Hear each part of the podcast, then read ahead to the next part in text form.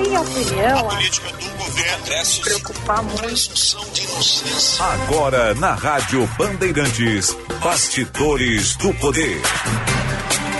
Apresentação Guilherme Macalossi.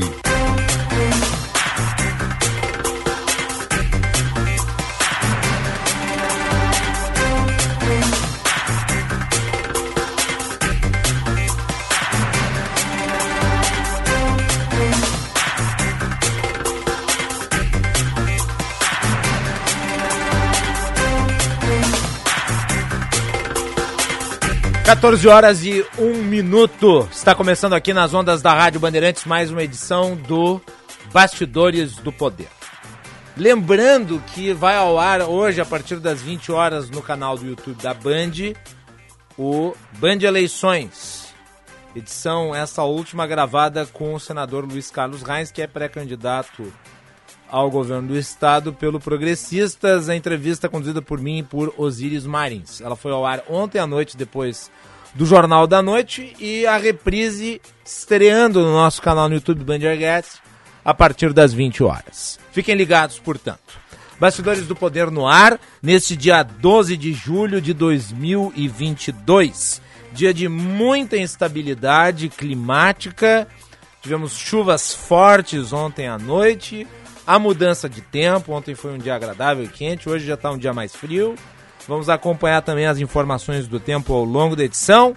Eu sou Guilherme Macalossi, este programa tem a produção de Juan Romero, mesa de áudio de Luiz Matoso Braga, central técnica de Edson Leandro, coordenação de redação Vicente Medeiros, coordenação de jornalismo Osíris Marins, direção geral de Lisiane Russo.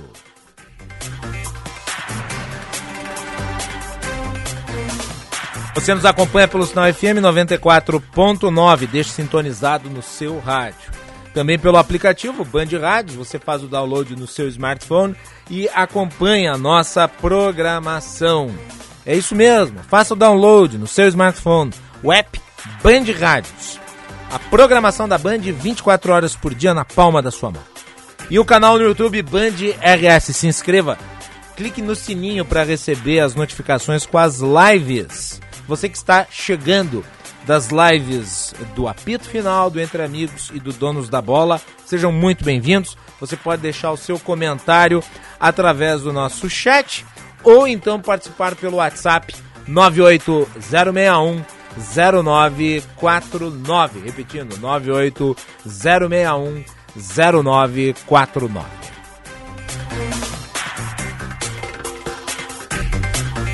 Lembrando que as mensagens sempre por escrito e ao longo do programa nós vamos lendo elas aqui para vocês.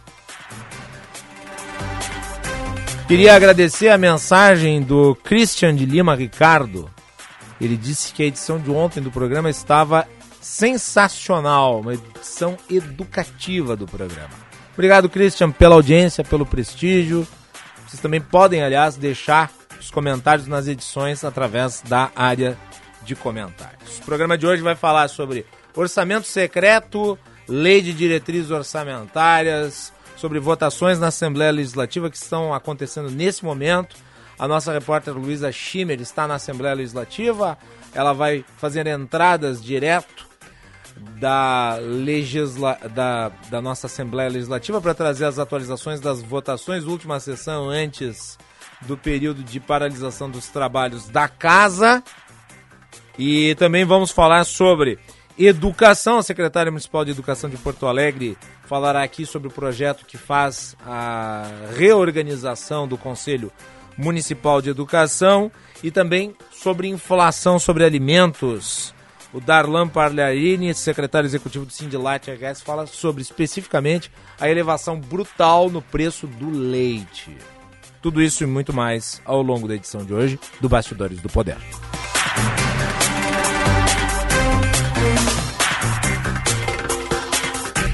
Muito bem, e a lei de diretrizes orçamentárias foi aprovada no Congresso Nacional. Havia um aspecto, um elemento presente nessa lei de diretrizes orçamentárias que chamou a atenção, porque tentava se institucionalizar um mecanismo, um mecanismo que hoje se notabilizou e que nós sabemos muito bem é utilizado para coaptação.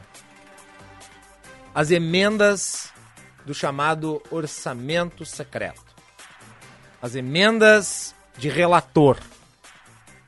Eu já falei sobre elas aqui em diversas oportunidades. O orçamento secreto foi denunciado através de uma série de reportagens do jornal Estado de São Paulo. Eu expliquei aqui como é que funciona a questão das emendas dentro do Congresso Nacional, qual é a previsão legal. Existem as emendas individuais, as emendas de bancada e as emendas de comissão. Dessas três, uma delas está fora de uso, que é a emenda de comissão. As demais, elas são impositivas. Portanto, o governo tem que pagar. É direito dos congressistas indicar uma cota de emendas. Ocorre que a emenda individual, e nem vou entrar no debate sobre elas, se é justo, se é correto, se cabe, se não cabe, eu tenho a visão de que não deveria existir. Mas as emendas individuais, as emendas de bancada, elas pelo menos têm um aspecto de transparência. A indicação se dá por vias formais. E, portanto, qualquer cidadão pode rastrear a sua origem e aplicação. E é isso que a Constituição manda, porque existem princípios que devem ser seguidos. Pois bem, o orçamento secreto, as emendas chamadas RP9, que passaram a ser usadas e que viciaram o legislativo, seja no Senado, seja na Câmara dos Deputados, elas conspurcam esses princípios constitucionais. Conspurcam esses princípios constitucionais porque elas funcionam desde fora dos critérios que são aqueles chamados os critérios legalistas. A discricionariedade aqui ela é subjetiva. Ela não atende os preceitos. Ela é feita ao pé do ouvido. E por isso se transformou em instrumento, por óbvio, político de fomentação de base, de compra de consciências de arregimentação de apoio, e isso se traduz num valor que é de 19 bilhões de reais. Poder concentrado na mão dos caciques políticos dentro do Congresso Nacional. E desde que Arthur Lira chega ao comando da casa, há um crescimento vertiginoso no uso deste tipo, desta modalidade de emenda. E os números estão aí para provar. Ainda mais se comparado ao uso tradicional das emendas de relator. Eu já expliquei aqui qual que era a funcionalidade das emendas de relator. As emendas de relator eram emendas reparativas. O relator, que é aquele responsável por organizar o texto da lei orçamentária, ele suprimia eventuais contradições no texto, dando organicidade, dando um sentido de totalização ao projeto. E é por isso que ele se evocava, ele se valia do pressuposto da emenda de relator para poder fazer modificações pontuais. Mas, claro, dentro de uma casa congressual como a nossa, Teve muita gente que viu ali a oportunidade, então, para se valer do espaço necessário para construir, na verdade, é uma alternativa ao orçamento oficial e controlá-lo desde fora dos princípios da legalidade, fazendo valer, inclusive, o achaque e a pressão financeira. O relator da Lei de Diretriz Orçamentária Aliás, o senador Marcos Duval, ele deu uma entrevista em que confessou ter recebido 50 milhões de reais deste orçamento secreto. Nessa entrevista ele foi questionado qual foi o critério de divisão das emendas do orçamento secreto no Senado. Resposta, resposta explícita. do senador Marcos Duval, que é o relator da LDO. Abre aspas. O Rodrigo Pacheco falou para mim: Olha, Marcos, nós vamos fazer o seguinte: líderes vão receber tanto, líderes de bancada tanto. Essa foi a nossa divisão. E ele me passou isso porque eu fui um dos que ajudei ele a ser eleito presidente do Senado. Fecha aspas. E daí o jornalista que conduzia a entrevista perguntou exatamente o valor. Quanto foi o valor? E ele respondeu de forma taxativa, de forma clara, de forma explícita. Foi 50 milhões de reais. É claro que a repercussão foi enorme. Marcos Duval teve que vir a público para se explicar, mas por óbvio, não há como explicar o que já é tão claro, o que foi feito de uma maneira tão desabrida. E ele queria, vejam vocês, tornar impositivo o orçamento secreto. Ele queria institucionalizar um meio de coaptação, fazendo com que o seu pagamento se tornasse obrigatório pelo executivo, como ocorre com as emendas individuais e as emendas de bancada. Felizmente isso caiu. Mas não sem, é claro, causar discussões dentro da casa congressual. Vamos lá, o Alessandro Vieira, senador pelo PSDB, e o Rodrigo Pacheco, que é do União Brasil e é presidente, aliás, do PSD e é presidente do Senado, eles trocaram farpas durante a votação da Lei de Diretrizes Orçamentárias. Primeiro vamos ouvir o senador Alessandro Vieira. Senhor presidente, antes de tudo, é, é, registrar o claro desconforto, é, incômodo com a situação que vivenciamos, a, o constrangimento de todos os congressistas com a situação que enfrentamos, mas é necessário enfrentá-la. Nós tivemos a recente notícia envolvendo Vossa Excelência, o senador Davi Alcolumbre, o senador hoje relator da LDO, Marcos Duval. Ah, o fato relatado pelo senador Marcos Duval dá conta do uso das emendas RP9 para é, agradecimento pelo voto recebido é, na eleição que disputava a presidência do Senado, Vossa Excelência. E não bastasse a notícia tão grave e relevante, Vossa Excelência chama uma coletiva hoje no Senado, presidente do Congresso Nacional, para informar aos brasileiros que todos os senadores recebem tratamento isonômico no tocante à distribuição de emendas RP9. E eu lamento ter que aqui utilizar esse espaço para dizer que Vossa Excelência mentiu para os brasileiros. É mentira. Não há tratamento isonômico. O tratamento se dá por compadrio e favorecimento. O orçamento público da nação não se presta a isso, senador. Não se presta a isso. Nós vivenciamos no passado, não tão distante, o escândalo dos anões do orçamento. Hoje temos gigantes do orçamento. Nós temos 3,7 bilhões de reais de emendas distribuídas sem autoria identificada, mesmo com ordem do Supremo Tribunal Federal para que seja dada transparência.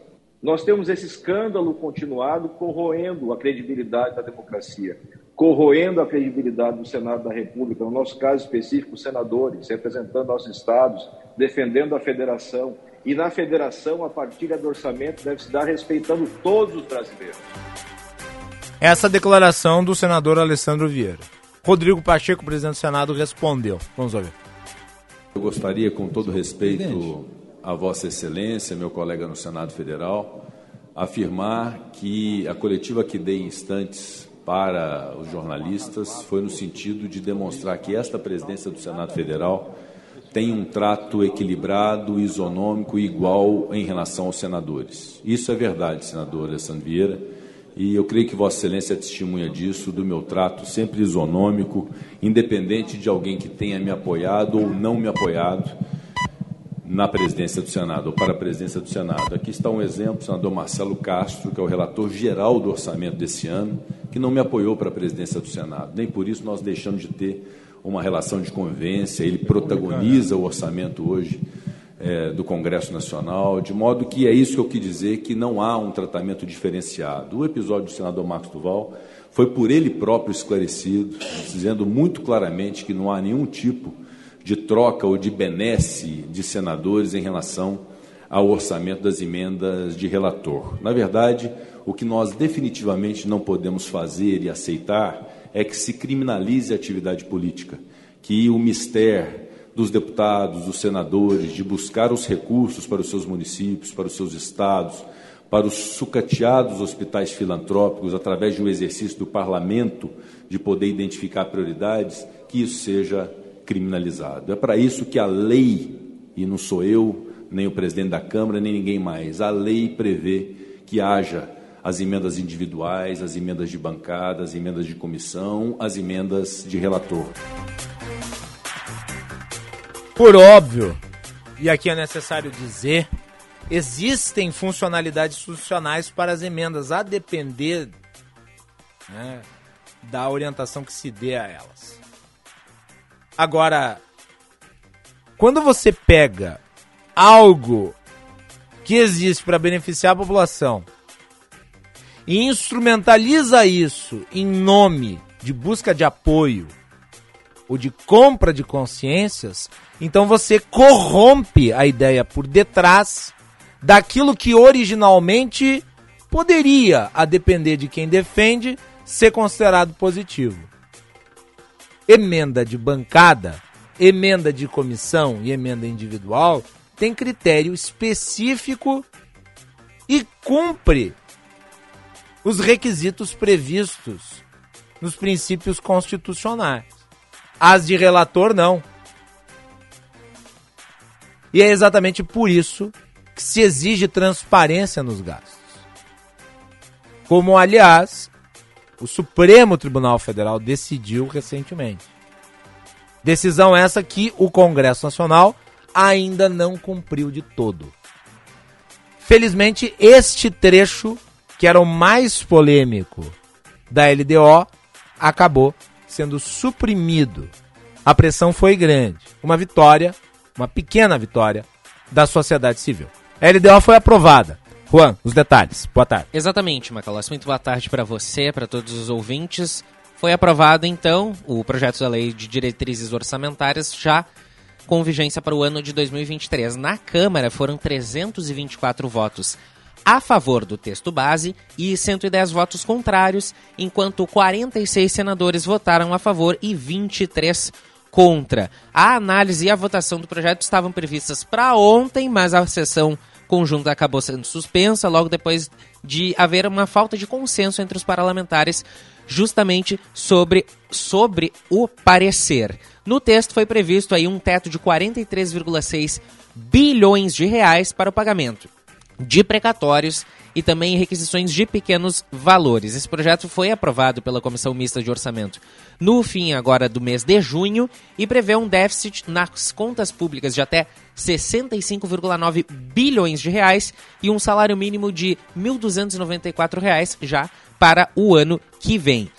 O relatório apresentado e votado também observa um crescimento de 2,5% do produto interno bruto e da inflação, o IPCA de 3,3% em 2023. No início da sessão, que começou por volta das 10 horas da manhã de hoje, o líder da minoria no Congresso, o deputado Afonso Florense, do PT da Bahia, confirmou o acordo para aprovação dessa proposta, mas acabou fazendo críticas ao projeto e disse que iriam votar contra a lei de diretrizes orçamentárias, mesmo com a retirada da impositividade dessas emendas de relator, essas emendas RP9. Ali por volta das 11h40 da manhã, as lideranças dos partidos começaram a orientar os votos em relação à lei de diretrizes orçamentárias, com partidos governistas e de centro recomendando a votação a favor e a oposição e a minoria recomendando aí o voto contrário.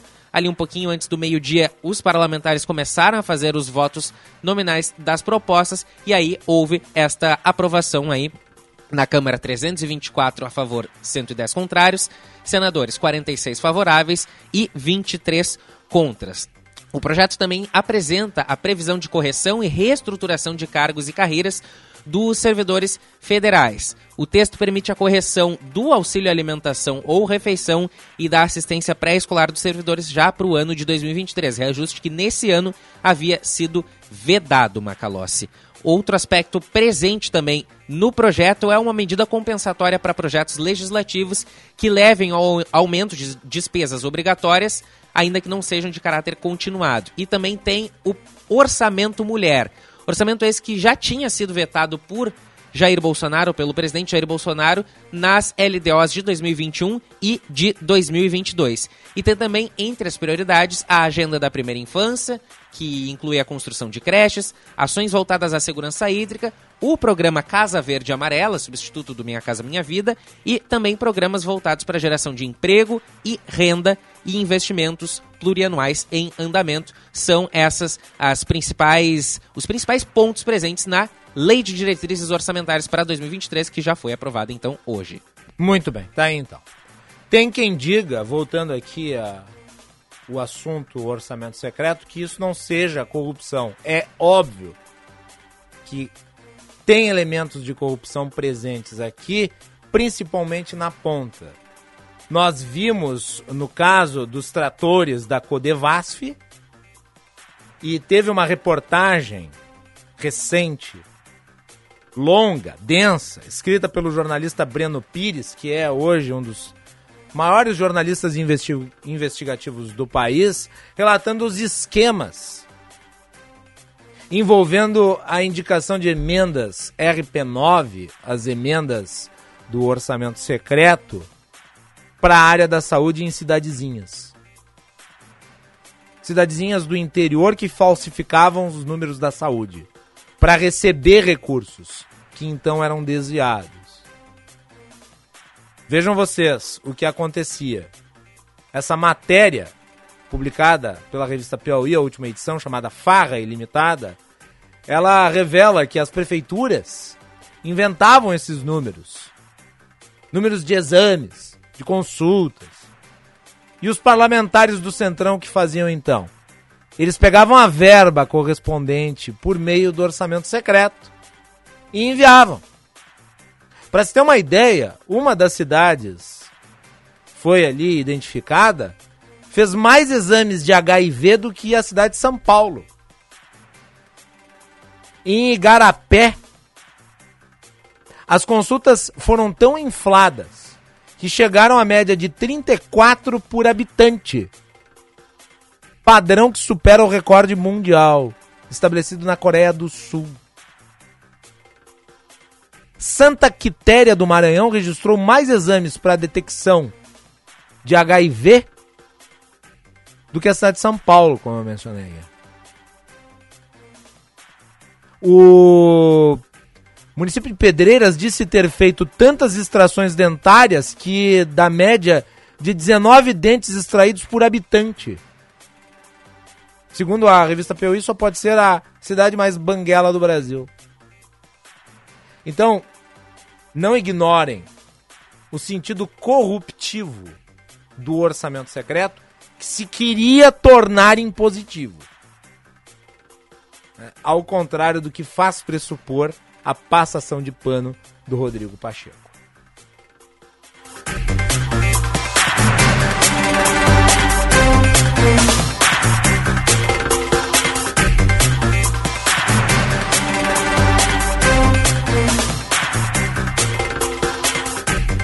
Muito bem, bastidores do poder aqui nas ondas da Rádio Bandeirantes, agora 14 horas e 23 minutos, temperatura em Porto Alegre 13 graus e 2 décimos. O Bastidores do Poder tem o patrocínio da Escola Superior dos Oficiais da Brigada Militar e do Corpo de Bombeiros Militar, realizando sonhos, construindo o futuro. E Sinoscar, compromisso com você.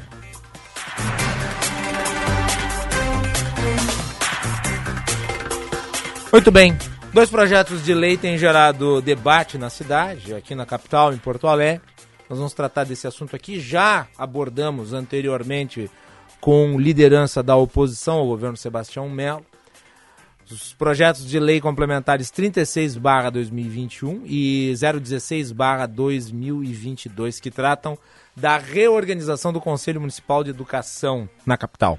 Nós vamos conversar agora com a secretária de Educação de Porto Alegre, Sônia Maria Oliveira da Rosa. Secretária, seja bem-vinda. Boa tarde. Boa tarde, Guilherme. Boa tarde a todos os ouvintes da Band.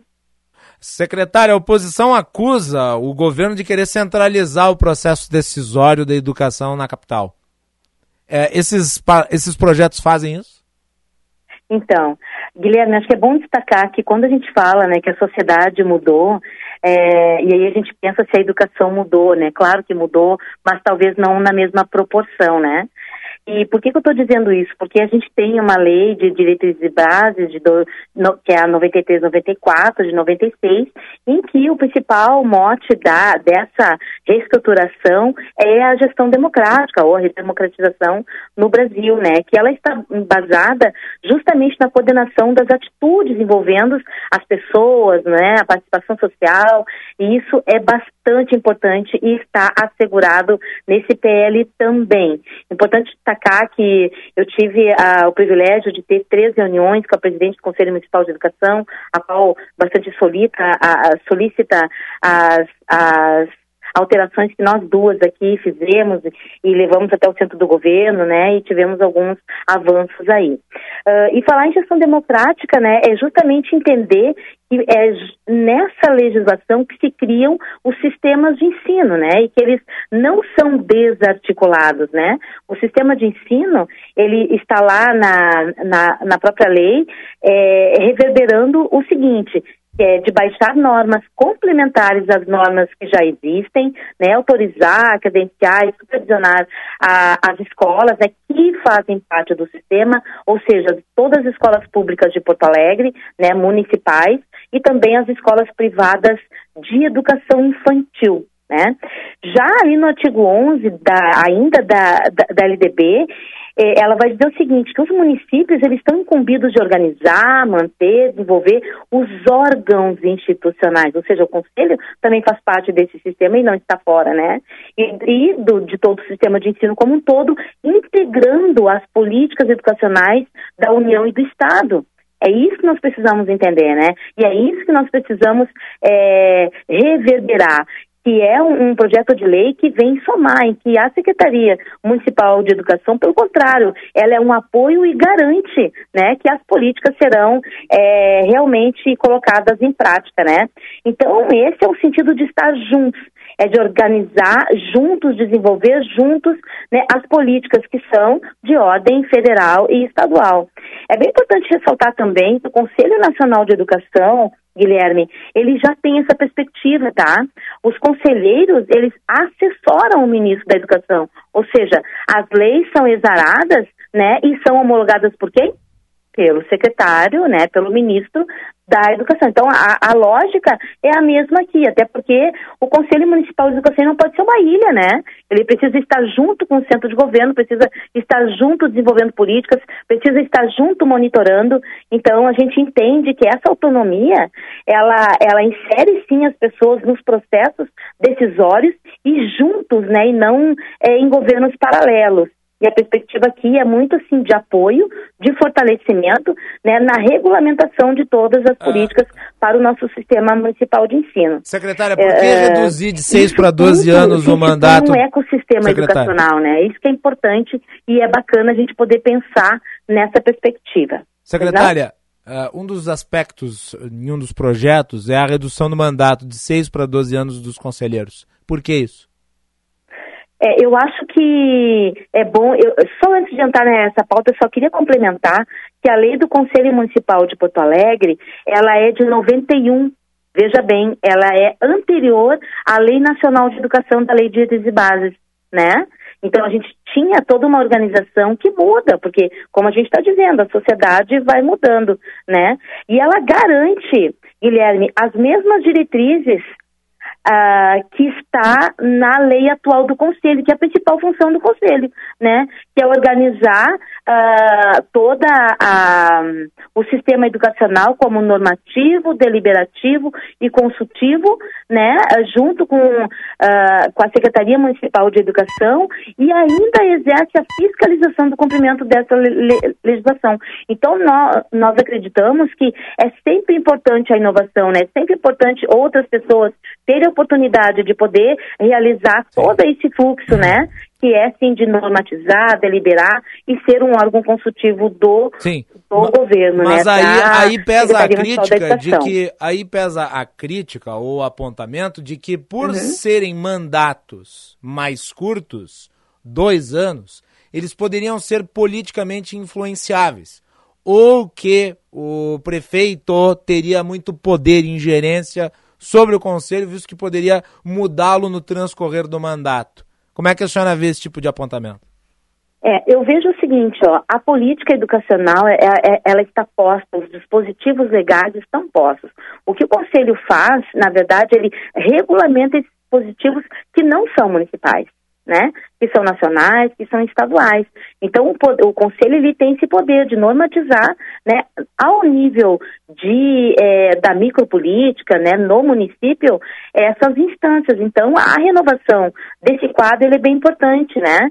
E nós também garantimos aí o aumento, inclusive, de, dessa participação para 22 conselheiros o que garante aí também não só a paridade, que é o que o projeto de lei também está propondo, né? 50% do executivo e 50% da sociedade civil, mas oxigena.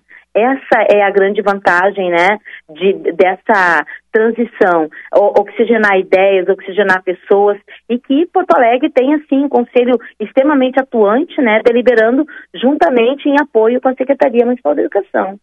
A, a senhora traz aqui elementos de defesa do projeto e, e daí sobre a composição do conselho, esses que, que passarão a integrá-lo, quem, quem vai tomar parte daí, a partir da aprovação do texto?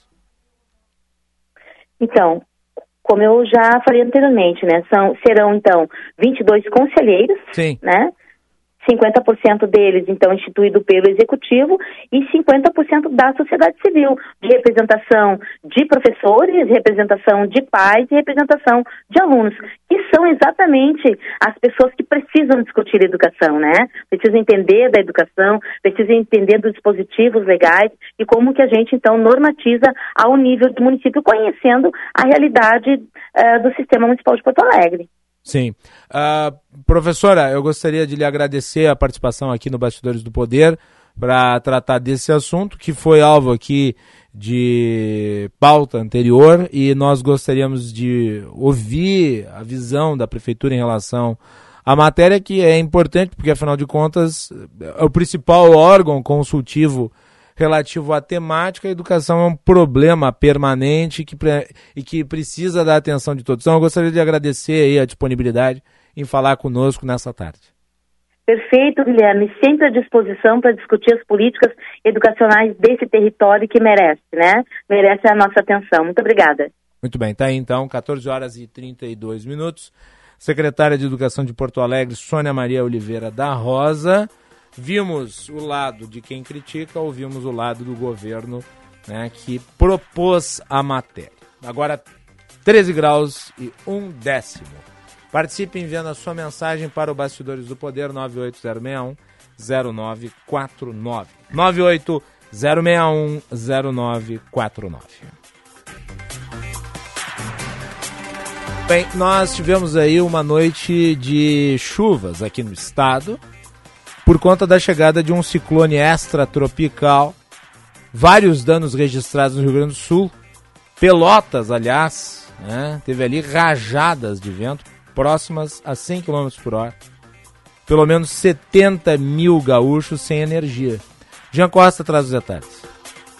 O temporal que atingiu o Rio Grande do Sul entre segunda e terça-feira deixou mais de 160 mil gaúchos com o fornecimento de energia elétrica interrompido nas áreas de concessão da CE Grupo Equatorial e da Rio Grande Energia. As regiões mais afetadas pela formação de um ciclone extratropical que provocou ventos intensos de descargas elétricas foram a Sul, com os municípios de Pelotas e Rio Grande registrando mais danos, a fronteira oeste, na qual o município de Alegrete notificou o destelhamento de residências, Central, Pampa e a Serra Gaúcha. O coordenador da Defesa Civil de Rio Grande, Rudimar Machado, relata que inúmeros pontos da cidade ficaram alagados em razão das chuvas que atingiram a cidade em um período de meia hora. Foi durante esse tempo que grande parte da região sofreu com o desabastecimento de energia elétrica e com os danos estruturais, incluindo um hospital do município em tempos curtos também, mas que ocasionou vários destelhamentos da cidade do Rio Grande. Nós temos dados dessa madrugada até às 5 da manhã tinham sido 14 residências, mas chegou agora mais duas residências no nosso chamados do 99, que foram destelhamentos que nós já estamos fazendo todo o processo de entrega de lonas, que começou ontem, estamos terminando hoje, e já para fazer o processo de entrega de telhas para essas famílias que perderam seus telhados e, e perderam seus bens também. Teve um, um, um dano ali no telhado da, da, do hospital, no qual uh, já está sendo resolvido também. A meteorologista Ludmila Pockman explica que durante a última semana houve uma circulação anticiclônica em todo o continente, o que provocou a aparição de muita umidade e calor no Brasil. Com isso, criou-se um bloqueio atmosférico que não permitiu a chegada da frente fria ao Rio Grande do Sul. O bloqueio foi interrompido com a chegada do temporal e o evento meteorológico se repetirá na quarta-feira, acompanhado de um novo ciclone extratropical, menos intenso na quinta. Esse segundo ciclone extratropical não será tão intenso quanto o primeiro, pois a atmosfera já está um pouco mais resfriada. Então a gente já teve essa primeira passagem, a atmosfera já perdeu a quantidade de calor extrema que ela tinha, né, durante uma semana acumulado, e essa segunda massa de ar frio, ela vai provocar chuvas em todo o estado, mas os temporais não devem ser tão fortes e a ventania também não será tão extrema como os ventos que a gente observou na região sul do Rio Grande do Sul. A Defesa Civil Estadual informou que monitora junto das defesas civis regionais um eventual agravamento da situação registrada nos municípios gaúchos. Conforme o Instituto Nacional de Meteorologia, o município de Capão do Leão registrou rajadas que chegaram a quase 100 km por hora. Rio Grande e Bagé foram a segunda e terceira colocada, respectivamente, no que diz respeito aos registros de ventos, com 65 km registrados e 64.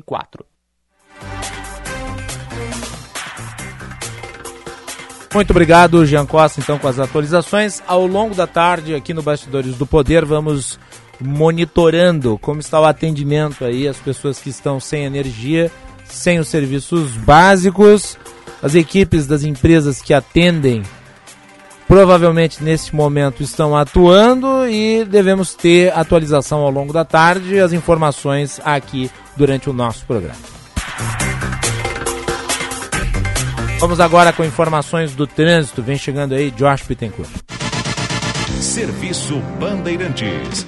Repórter Aéreo.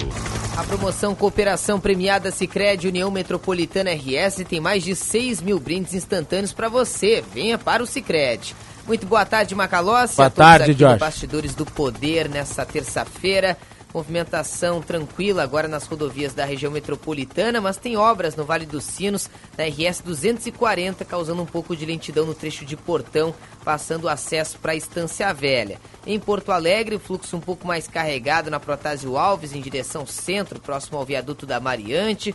Também na Plínio Brasil Milano, a partir da Cristóvão Colombo até o cruzamento com a Carlos Gomes. E na Brasil, na descida do viaduto Birici, em direção ao Terminal Triângulo. A flui melhor e é uma alternativa ao motorista. A promoção Cooperação Premiada Sicredi União Metropolitana RS vai sortear 26 prêmios de 10 mil reais. Venha para o Sicredi. Macalossi.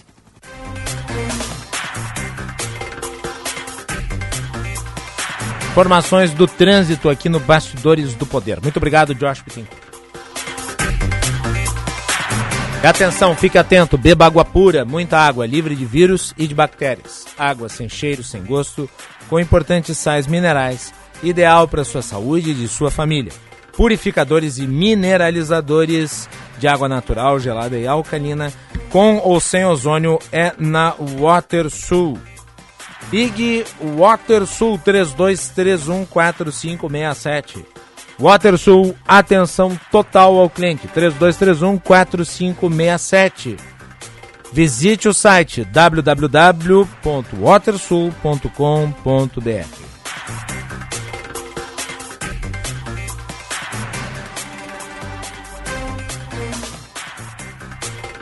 Conheça o curso de Direito da ESBM, com conteúdo voltado ao ingresso nas carreiras militares. O curso capacita você a ingressar numa das principais carreiras jurídicas do Estado. Saiba mais em www.esbm.org.br ou pelo telefone 981479242. ESBM, realizando sonhos, construindo o futuro. E mês do seminovo é na Sinoscar. um mês inteirinho de ofertas e condições imperdíveis. Sinoscar, compromisso com você. Juntos salvamos vidas.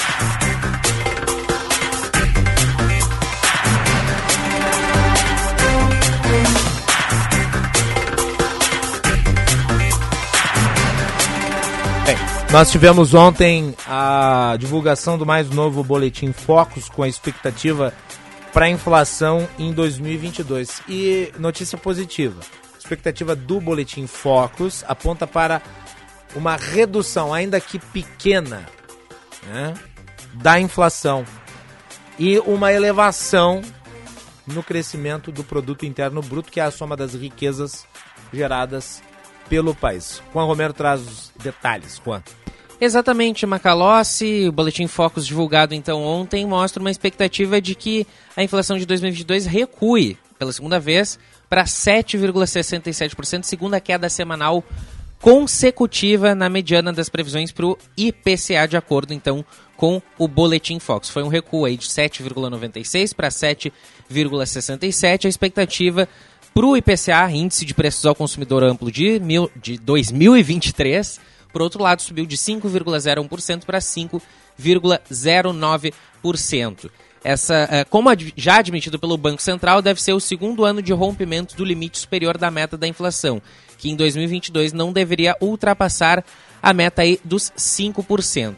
Se confirmadas essas expectativas pelo Boletim Focus, a inflação de 2023 Macalossi também estoura o teto da meta do ano que vem, terminando em 4,75%. Os analistas mantiveram a previsão para as previsões para a taxa básica de juros em 13,75% ao ano em 2022 e 10,5% ao ano em 2023. Lembrando, Selic é a principal ferramenta do Banco Central para fazer o controle da pressão inflacionária.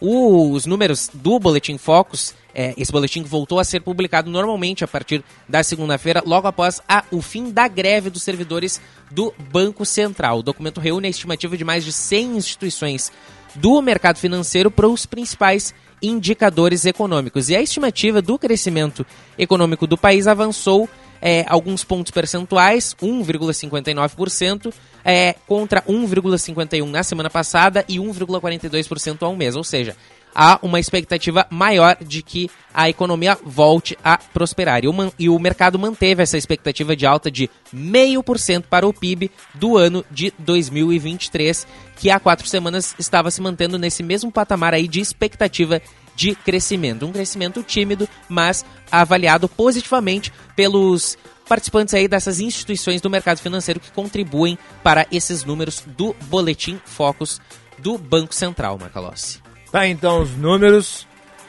são números mais positivos, ainda que a inflação seja problemática, mesmo com esses dados que estão sendo projetados aqui.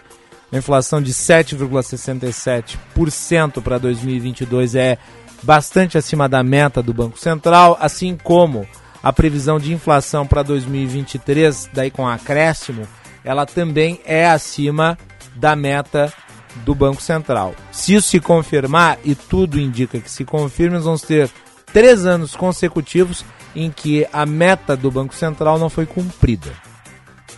Da mesma maneira, nós temos ali os indicadores do PIB, né, um crescimento estimado daí para 1,59% em 2022 e um crescimento residual de apenas 0,5% em 2023. Me parece que a estimativa de queda da inflação ela é relativa exatamente a isso que o Juan mencionou na reportagem, que é o impacto da taxa de juros mantida num patamar elevado. E vamos ver se isso é sustentável e se ao longo dos próximos boletins focos nós venhamos ter aí a redução gradativa nas estimativas de crescimento da inflação. Hoje a inflação é o principal problema econômico do país, muito pior, inclusive, do que o crescimento baixo, porque a inflação ela corrói o bolso das pessoas. Ela precisa ser controlada. Com inflação alta, também não há crescimento. No sinal eletrônico, 14 horas e 45 minutos. Participe do Bastidores do Poder, 98 061 0949. Mande a sua mensagem. 98 061 0949. Você nos acompanha pelo sinal FM 94.9, pelo aplicativo Band Rádios e o canal no YouTube Band RS. Se inscreva né, e deixe também a sua mensagem no nosso chat. Vamos ao Morumbi, repórter Bandeirantes.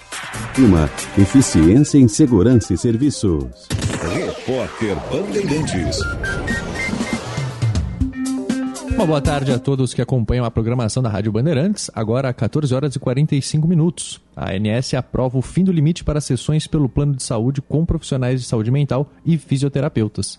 Gabriela Morgado conta pra gente os detalhes. A Agência Nacional de Saúde Suplementar aprova o fim do limite para sessões pelo plano de saúde com psicólogos, fonoaudiólogos, terapeutas ocupacionais e fisioterapeutas para todos os usuários, incluindo pacientes com transtorno do espectro autista. Antes, as sessões tinham um limite definido de acordo com cada tratamento. A decisão passa a valer a partir de 1 de agosto. O atendimento vai passar a seguir a prescrição do médico assistente. A medida foi recomendada pelo Ministério Ministério Público Federal no mês passado.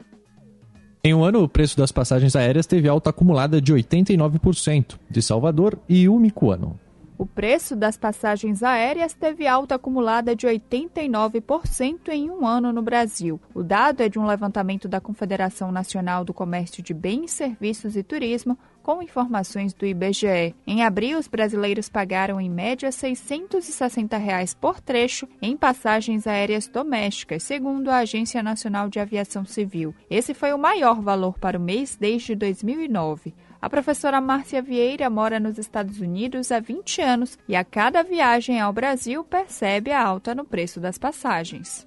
Houve uma, uma diferença nas passagens notável, de mais ou menos 20% a 25% do valor em relação ao ano de 2018. E eu faço, logicamente, uma poupança, um plano né, de viagem, porque não é somente a passagem que eu preciso comprar, preciso também ter uma planilha de gastos quando chegar aqui. A passagem aérea foi o item com maior aumento entre todos os produtos e serviços pesquisados no último IPCA.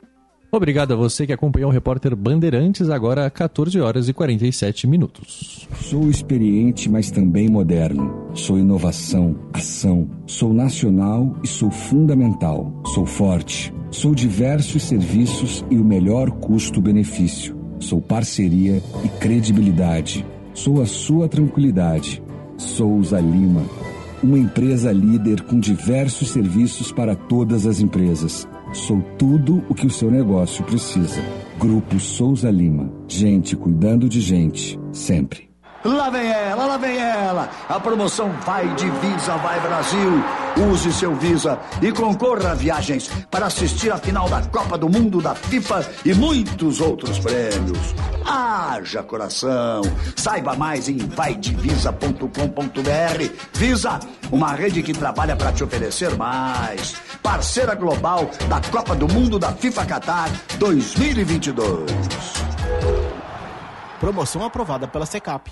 Xiii, anda tendo muita vontade de ir ao banheiro? Ou sente dor na hora de urinar? Então se liga, sua bexiga não avisa só a hora de fazer xixi. Mudança nos hábitos urinários e a presença de sangue na urina, mesmo que pouquinho, podem ser sinais do câncer de bexiga. Informar-se é o primeiro passo para compreender os sinais que sua bexiga envia para mostrar que algo pode não estar bem. Conheça, cuide, investigue. Junte-se a Pfizer nessa conversa. Acesse borafalardecâncer.com.br e saiba mais.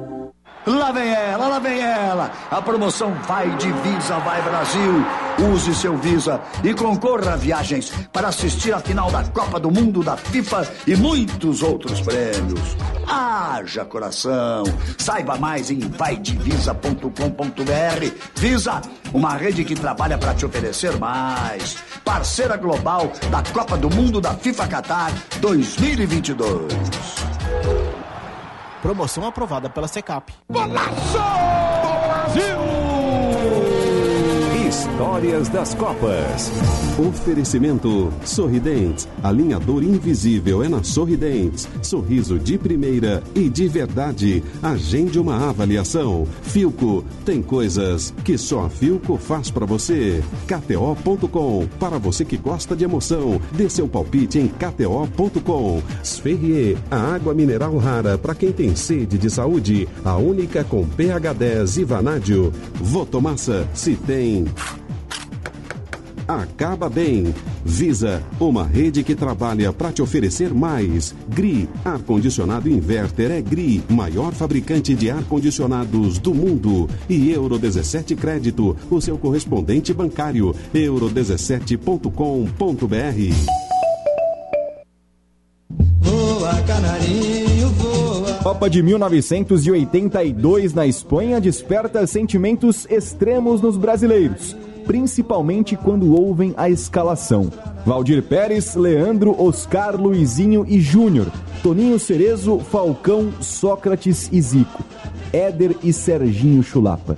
Essa seleção, comandada por Tele Santana, encantou o mundo com lances inesquecíveis, como o nosso primeiro gol, marcado por Sócrates contra a União Soviética e narrado por Fiore Giliotti.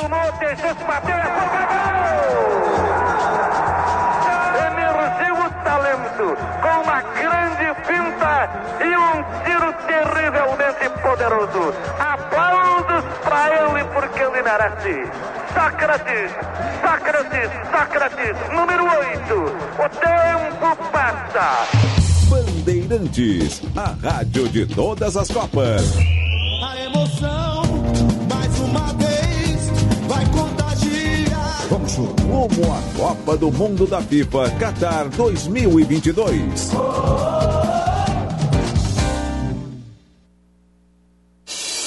Repórter Bandeirantes.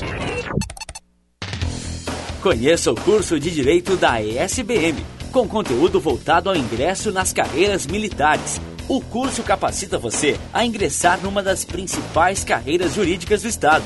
Saiba mais em www.esbm.org.br ou pelo telefone 51 981 47 92 42. ESBM, realizando sonhos, construindo o futuro. Você já reparou que a nossa casa virou escritório, sala de aula, academia, restaurante, cinema? Ao mesmo tempo, nunca estivemos tão conectados. Agora vem cá. Se o mundo mudou, por que você continua com a sua velha internet de sempre? Conheça a Blue 3, internet de alta performance, via fibra ótica com estabilidade total e 100% da velocidade contratada. Acesse blue3.com.br e surpreenda-se. Blue 3, internet all day. Seu Chevrolet zero quilômetro com entrega em 24 horas é na Esponqueado Jardine. Temos Onix Turbo com parcelas de 790 reais, Cruze Turbo com juros zero em 36 vezes, Tracker Turbo com parcelas de 990 reais e também Spin LTZ com primeiro pagamento somente em novembro. Seu carro novo com entrega em 24 horas é aqui. Esponqueado Chevrolet, a revenda que não perde negócio. Use o cinto de segurança. Chegou o Plano Safra Banrisul 2022, com as linhas de crédito para financiamento de atividades agrícolas e pecuárias, além de linhas sustentáveis para a modernização das atividades que visem a sustentabilidade ambiental. Conte com o Banrisul para que seus projetos aconteçam. Esperamos você na sua agência de relacionamento para conversarmos sobre as soluções mais adequadas ao seu negócio. Nossa conexão colhe os melhores resultados. Atenção, engenheiros e engenheiras. Chegou o novo plano previdenciário Sengiprev BTG, o mais novo benefício criado pelo Sindicato dos Engenheiros para oferecer aos associados um futuro muito mais tranquilo. Em julho, as 100 primeiras adesões garantem isenção total da anuidade de 2023. Acesse o portal, conheça as condições ou faça contato pelo WhatsApp 3230 1650. Sindicato dos Engenheiros 80 anos. Nosso maior projeto é você. Minuto Siemens. O Sindicato Médico do Rio Grande do Sul é a entidade que defende o médico, as condições de trabalho, a valorização do profissional e a saúde. Associe-se ao Simers e tenha serviços especializados, ampla defesa e benefícios que possibilitam a qualidade de vida do profissional médico. Ligue 51 3027 3737. Venha provar todas as delícias da culinária lusitana no Vivenda Portuguesa. Classificado o melhor restaurante português da capital gaúcha pelo TripAdvisor. No Vivenda, você vai encontrar bacalhau, polvo, frutos do mar e os mais fabulosos doces portugueses. Venha conferir. Um pedacinho de Portugal pertinho de você. Estamos abertos no almoço de quarta a domingo e no jantar de terça a sábado. Reservas antecipadas pelo fone 3136 5550. Vivenda Portuguesa. Uma casa portuguesa com certeza.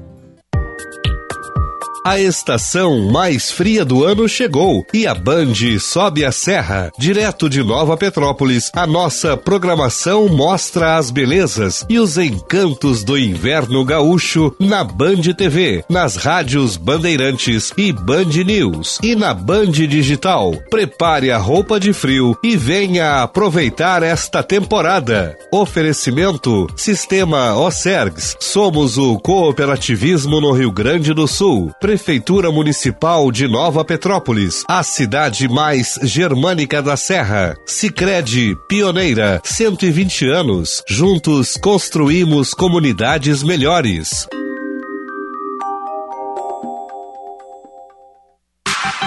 Qualidade e criatividade. Conteúdo relevante e multiplataforma. Rádio Bandeirantes.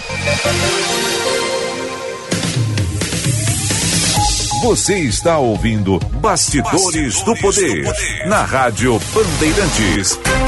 Com Guilherme Macalossi. 14 horas 56 minutos, temperatura em Porto Alegre 13 graus e 3 décimos. Esse é o Bastidores do Poder. Você nos acompanha pelo sinal FM 94.9, pelo aplicativo Band Rádios. Faça o download no seu smartphone e acompanhe a nossa programação na palma da sua mão. 24 horas por dia. Também tem o canal no YouTube Band RS. Se inscreva, receba as notificações com as atualizações da nossa programação também através do formato live. A participação do público pelo WhatsApp 980610949. O Bastidores do Poder tem o patrocínio da Escola Superior dos Oficiais da Brigada Militar e do Corpo de Bombeiros Militar realizando sonhos, construindo o futuro. E de Sinoscar, compromisso com você.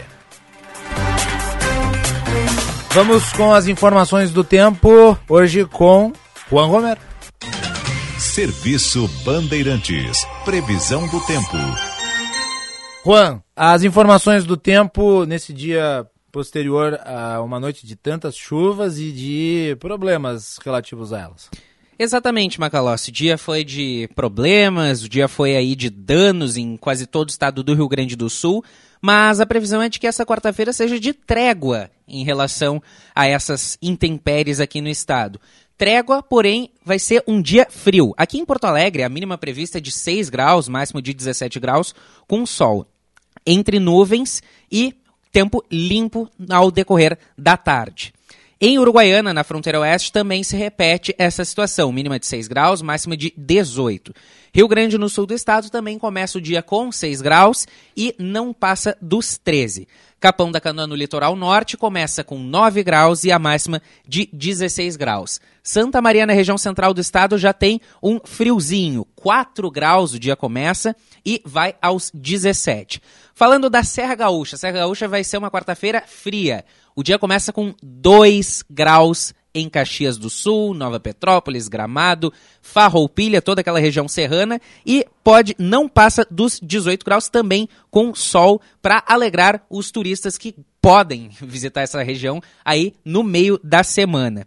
Em Santa Rosa, na região noroeste do estado, mínima de 6 graus e máxima de 20 graus, então prepare os seus casacos para sair de casa e não ser surpreendido pela é, pela temperatura baixa em todo o estado, Macalossi. Muito bem, tá aí. Lembrando que sexta-feira, a programação especial da Band TV e dos veículos da Band nas rádios lá de Nova Petrópolis é a Band no inverno. Nossa casa lá, numa das cidades mais bonitas do Brasil, os Jardins da Serra, Nova Petrópolis. Na última semana, Bastidores do Poder, na sexta-feira, foi direto lá de Nova Petrópolis, do Festival Sabores da Colônia. E nós continuaremos essa programação especial de inverno, aproveitando esse clima frio né, lá da Serra Gaúcha. Fiquem ligados, portanto, sexta-feira, programação especial do Grupo Bandeirantes, direto de Nova Petrópolis. Muito bem, e nós estamos recebendo aqui no estúdio da Rádio Bandeirantes o presidente e o vice-presidente da Associação do Ministério Público do Rio Grande do Sul, o presidente João Ricardo Tavares e o vice-presidente André Coelho, que estão aqui. Presidente, seja muito bem-vindo, é um prazer recebê-lo pela primeira vez aqui no estúdio.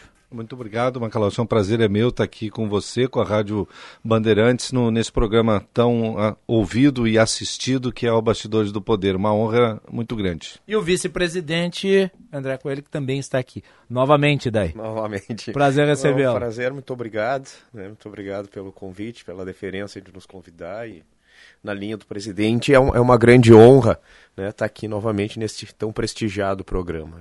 Uh, em breve, entre os dias 10 e 13 de agosto, em Gramado, também na Serra Gaúcha, o Ministério Público realiza a 15ª edição do seu Congresso Estadual e vai ter uma longa programação, temas importantíssimos que estão sendo ali construídos. Daqui a pouco nós vamos falar especificamente sobre eles. Eh, eu queria antes, presidente e vice-presidente, uma visão sobre a importância de uma entidade como a Associação do Ministério Público, o que ela representa para a sociedade. Presidente. Olha, nós temos a, a, honra de estar à frente nessa quadra histórica aí da Associação do Ministério Público, quando ela completou recentemente, no ano passado, 80 anos de história. Né? É a mais longeva entidade da área jurídica do Estado do Rio Grande do Sul, a segunda do país, ela só perde, por sinal, para a Associação também do Ministério Público de São Paulo, que completou 82 anos.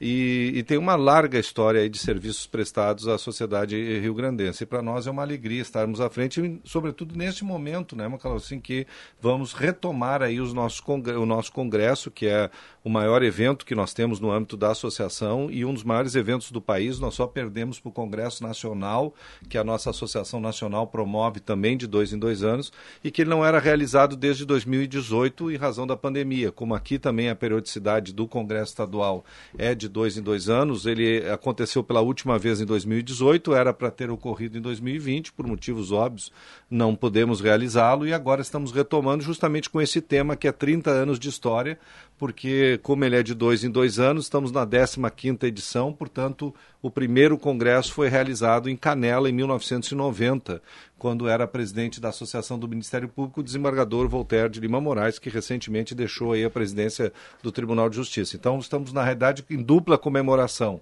Os 80 anos em 2000, completados em 2021 e agora 30 anos de história de congressos estaduais. Para nós é uma grande alegria, né? sobretudo, estar tá vivendo este momento. Ah, qual é o papel do Ministério Público em ano eleitoral? Olha, de ano eleitoral é um ano em que as atenções do público se voltam para os candidatos fazendo suas propostas, mas nós sabemos, há uma contínua ação desrespeitosa de muitos desses candidatos à legislação vigente. O Ministério Público ele é o responsável pelas ações penais. É, e eu gostaria de uma análise dos senhores sobre qual que é o papel que ele desempenha num ano tão importante quanto é 2022. Eu, eu, acho, e depois vamos ver se o André concorda com isso também, né, que nós temos um grande desafio, especialmente nessas, nessas eleições.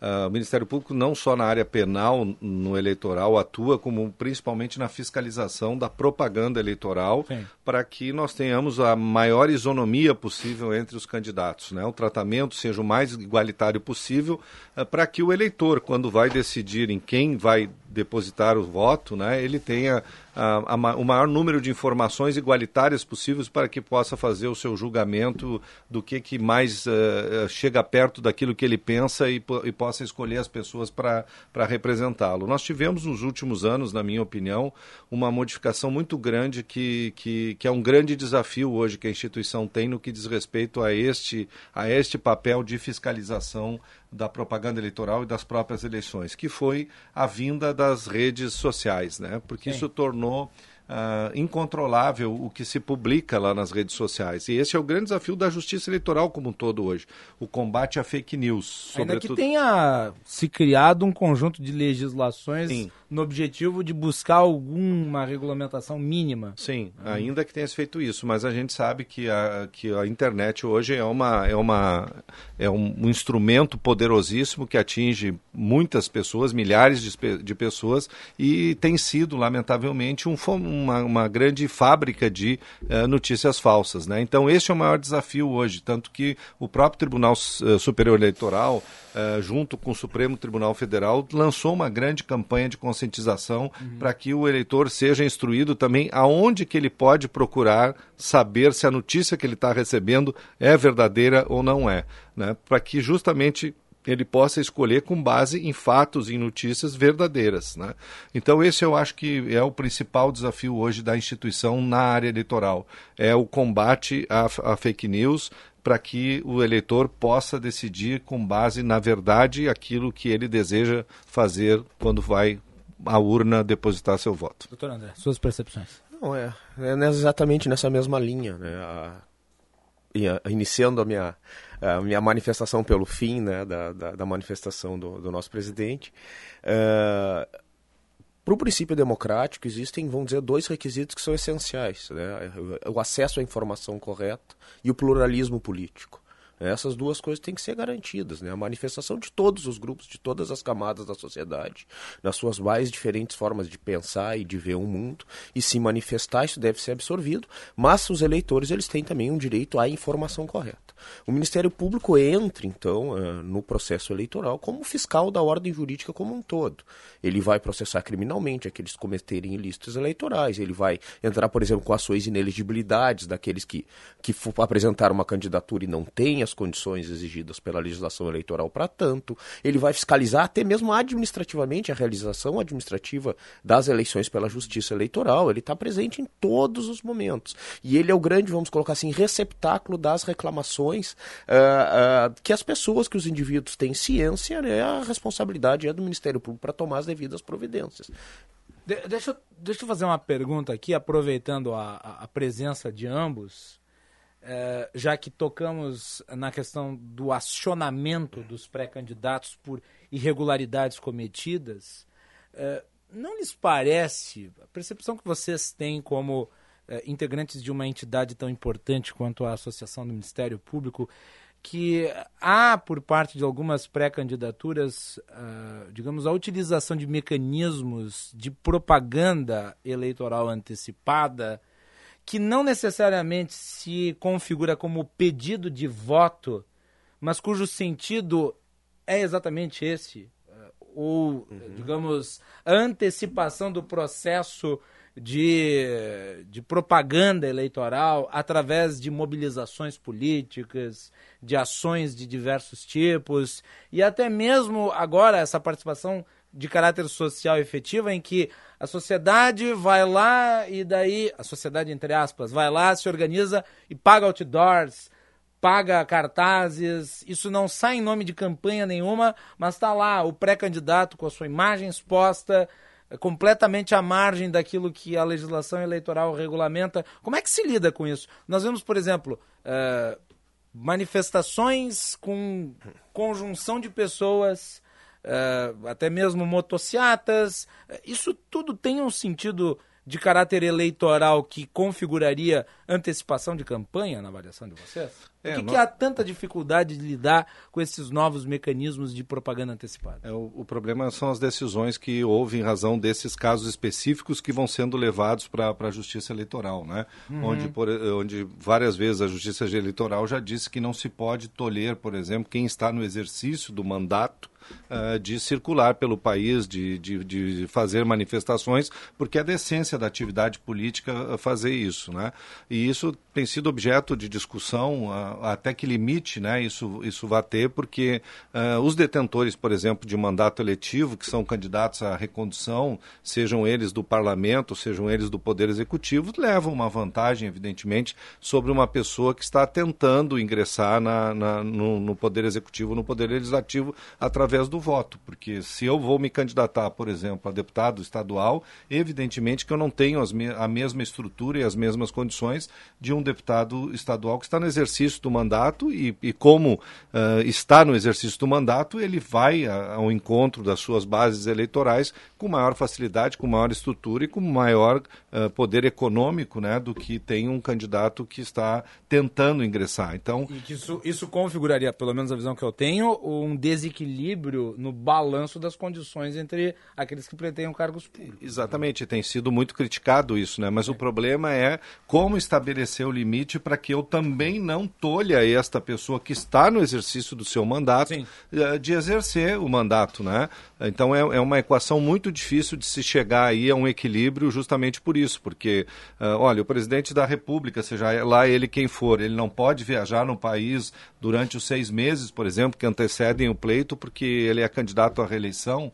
Né? Então é, é muito difícil isso. Talvez melhor fosse acabar com a reeleição, que é, que é uma, uma situação que eu acho que seria mais benéfica para todos, né? É. inclusive para a democracia. Muito bem.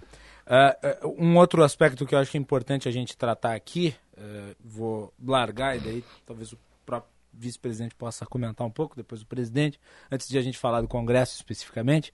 Uh, mas uma notícia que me preocupa, eu sei que preocupa os integrantes do Ministério Público e certamente preocupa a Associação dos Ministérios Públicos, que é a corrupção. Corrupção em geral, o Brasil caiu no ranking de percepção da corrupção. E isso é muito preocupante, até pelas pretensões que o Brasil tem no cenário global, uma delas é entrar na OCDE. Com a posição que o Brasil ostenta no ranking de combate à corrupção, isso se torna inviável. Nós temos visto aí uh, a modificação de legislações importantes e que não necessariamente foram modificações positivas. Né? Eu gostaria da avaliação dos senhores em relação a isso, a percepção de corrupção e o combate a ela no Brasil. O Ministério Público que tem feito operações, eh, inclusive em nível municipal, e que tem alcançado grande repercussão. Vice-presidente. Uh, esse tema é, ele é um tema sensível. A última vez que eu tive aqui foi exatamente para nós comentarmos Exato. e debatermos a, as modificações da lei de improbidade administrativa. Né? A lei de improbidade administrativa ela foi uh, a meu ver, descaracterizada. Né? Ela, ela dificultou. E a alteração se deu sob a presidência de um parlamentar que foi condenado por improbidade administrativa, o que é ainda mais grave. E que né? agora provavelmente vai ter analisada judicialmente a situa sua situação uhum. e se chegar na tendência que a jurisprudência está indo a partir da nova lei, vai ter o seu processo extinto e vai poder concorrer novamente. Então, a nova lei, ela dificultou em extremo o combate à corrupção no Brasil. Ela tirou figuras que antes, vamos colocar assim, eram típicas, eram fatos que caracterizavam improbidade, hoje não caracterizam mais. Sim. Ela colocou entraves na investigação, ela colocou entraves no início da ação, ela colocou prazos prescricionais muito curtos, né, no qual uh, não tem tempo hábil com essa quantidade de recursos que nós temos na legislação para o judiciário terminar o processo. E mais, algumas decisões judiciais estão retroagindo isso aos processos anteriores. Ou seja, ações mesmo em andamento antes da nova lei de improbidade estão sendo extintas. Então, assim, ó, de todas essa questão e, nossas, e a grande sequela que nós temos no país, historicamente, é a corrupção, uh, nós não tivemos mecanismos mais fortes para combatê-la. Muito pelo contrário. Nós tivemos nos últimos anos ali uma série de medidas legislativas que enfraqueceram uns instrumentos que o Ministério Público, a polícia, que as outras entidades fiscalizatórias uh, possuem à sua disposição para combater a corrupção. Presidente, uma palavra sobre isso. Ah, eu acho que ao longo do, do tempo nós estamos vendo o que aconteceu. É uma comparação que já tem sido muito batida, mas que é verdadeira. O que aconteceu na Itália quando houve o um movimento de combate à corrupção lá chamado de Operação, Operação Mãos Limpas. E aqui a Operação Lava Jato. Né? Embora muita gente, dos, da, principalmente da área política, não goste disso, eh, eu considero absolutamente verdadeiro o que está acontecendo. Uma reação daquelas pessoas eh, que se beneficiavam desse, desse esquema que tinha de favorecimento aqui ali de verbas, né, uh, ao, ao, que houve. Né? Eu não estou aqui eximindo qualquer eventual excesso que tenha havido uh, de parte de algumas não, ações. Houve. É. Isso é inequívoco. Uh, Pedro Barusco devolveu uma Babilônia de dinheiro, o que significa que ele detém ainda mais no exterior. Quer dizer, se ele devolveu uma parte, significa que ele roubou muito mais. Então isso é inequívoco. Nem entramos no mérito. E, e, e nem estamos discutindo partidos é. específicos, né, políticos. Nós estamos porque até porque a Lava Jato demonstrou que, que foi um esquema que atingiu a maioria, se não para não dizer todos os partidos que estavam envolvidos na, na naquela situação. Então agora está havendo uma reação a isso. E ela é escancarada. Nós que estamos acompanhando através da associação o que está acontecendo na legislação penal e esta penal na a lei de improvidade administrativa, que aliás é o tema da conferência de abertura do Congresso, é um exemplo vivo disso, né? Os, os mecanismos ali que foram, com a nova lei de improbidade administrativa, ceifados daquilo que tinha, que vão atingir uh, frontalmente o combate à corrupção. Né? E citaríamos aqui N exemplos. Então está havendo sim uma reação do sistema contra esse combate à corrupção, porque nós tivemos, indubitavelmente, nos, nos últimos anos do Brasil, não só através do Lava Jato, da Lava Jato, mas através do trabalho que o Ministério Público faz em todas as comarcas né, de, do país inteiro de combate à corrupção, uh, pessoas que até então não eram atingidas, que pertenciam a uma camada privilegiada da, da sociedade brasileira e que passou a ser responsabilizada. Nós tivemos e temos empresários presos, né, temos políticos, nós temos, vamos citar aqui o governador do Rio de Janeiro, ex-governador Sérgio Cabral, que ainda continua encarcerado, né, fruto disso. Uhum. Uh, então nós tivemos uma, uma casta da sociedade que até então era inatingível e passou a ser atingida. Está havendo uma reação uh, nítida contra isso, né? não tenho dúvidas. Muito bem, uh, nós temos aí, então em agosto o 15º Congresso Estadual do Ministério Público, de 10 a 13 de agosto de 2022 em Gramado, na Serra Gaúcha. Presidente, fala um pouco sobre o Congresso e o convite faz o chamamento aí para a participação do público. Tá bem, olha, o Congresso para nós, como eu disse no início, é uma grande satisfação porque ele tem uma data muito especial que esse ano que é a comemoração dos 30 anos. E a outra também alegria para nós é nós podermos estar retomando o Congresso Presencial depois de quatro anos, já que o último aconteceu em 2018 e, como eu disse, 2020 não pôde ser realizado pela pandemia. Então, nós teremos lá temas importantíssimos, já falamos aqui na improbidade administrativa, mas vamos ter também um painel eleitor, sobre a matéria eleitoral, que vamos ter ali assuntos importantíssimos, como o combate à fake news, a segurança das urnas eletrônicas, né? Vamos estar ali com o ministro Mauro Campbell, que é um ministro do Superior Tribunal de Justiça e é o, atualmente o corregedor geral eleitoral, portanto, ministro do Tribunal Superior Eleitoral. Vamos ter o nosso presidente aqui do Tribunal Regional Eleitoral, o desembargador Francisco Mexe, e vamos tem um colega promotor de justiça, o Rodrigo Lopes Ilho, que é uma das maiores autoridades hoje reconhecidamente brasileiras no, na área de direito eleitoral. Né? É, vai ser um debate muito interessante, não só para aqueles da área jurídica, mas também para todos né, os cidadãos. E, além disso, vamos ter também, só para destacar três, para não me alongar muito, uh, na área, um painel de processo penal, onde nós vamos estar trazendo aí as novidades da legislação penal inovadoras e que são importantíssimas para a sociedade, como os acordos de não persecução penal, que permitem que o promotor negocie com os acusados, né? Uh, e, uma, e uma resposta mais séria desde que se reconheça, né, que efetivamente cometeram o delito e aí vão poder se fixar cláusulas, por exemplo, se fixadas cláusulas, por exemplo, de reparação do dano causado por aquele comportamento, ou seja, uma resposta mais célere e efetiva para a sociedade, que é isso que eu acho que o cidadão quer, uh, entre outros tantos uh, assuntos que serão tratados na área científica. Paralelamente a isso, nós vamos ter a reunião de todos os colegiados da instituição acontecendo no Congresso. Então, nós vamos ter lá todos os procuradores gerais de justiça, que são os chefes dos ministérios públicos reunidos, todos os corregedores gerais, que são os nossos os, os chefes dos órgãos de controle interno do Ministério Público, todos os presidentes de associação, todos os ouvidores e todos os diretores das nossas escolas, que são o braço educacional. Então, serão três dias de profundo debate, não só interno, mas também externo, porque vamos trazer assuntos do momento da legislação que preocupa não só a instituição, mas preocupa o cidadão também. Muito bem. Aí então, 15º Congresso Estadual do Ministério Público, 10 a 13 de agosto de 2022. Quem quiser acessar, tem o site. Eu vou aqui especificar para o site da associação, a mprs.com.br. Vai lá, tem o banner logo em seguida no site, aí tem lá a indicação. Você clica, pode fazer a sua inscrição. 15º Congresso Estadual do Ministério Público. Presidente, muito obrigado pela participação. Eu que agradeço o espaço de vocês mais uma vez. Muito obrigado. Sempre às ordens lá na associação. Vice-presidente, muito obrigado também. Que nós que agradecemos aí. Muito obrigado, Macalós. Nossos microfones com a disposição da Associação do Ministério Público do Rio Grande do Sul. Nós vamos fazer um intervalo e voltamos na sequência. Conquistar clientes para a vida inteira é o foco da Tabacaria Paromas, que completa 22 anos este mês. Viva experiências únicas. Ligue 51 995 58 65 40 e dê mais paromas ao seu estilo.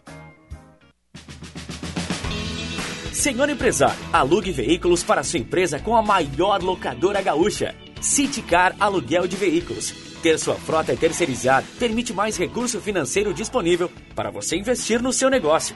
Com a Citicar, você tem uma empresa focada na sua frota, para você focar na sua empresa.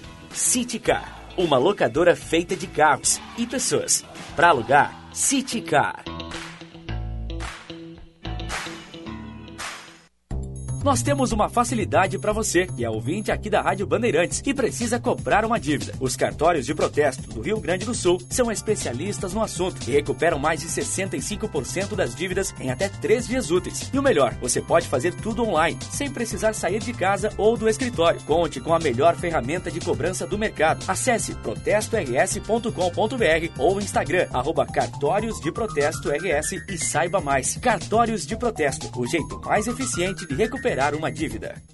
Atenção, fique atento. Beba água pura, muita água, livre de vírus e bactérias. Água sem cheiro, sem gosto, com importantes sais minerais, ideal para a sua saúde e de sua família. Purificadores e mineralizadores de água natural, gelada e alcalina, com ou sem ozônio é na WaterSul. Ligue o WaterSul 3231 4567. WaterSul. Atenção total ao cliente 3231 4567. Visite o nosso site www.watersul.com.br. Black Fralda Panvel. Aproveite a semana com descontos de até 40%. Confira. Fralda Pampers Comfort Sec Bag, na compra de duas unidades, apenas R$ 72,90 cada. Lenços umedecidos Hugs, leve 4 e pague 3 por R$ 32,90. Fralda Pampers Comfort Sec Jumbo, 148 unidades por R$ 119. Aproveite no site no app Panvel. Black Fralda Panvel.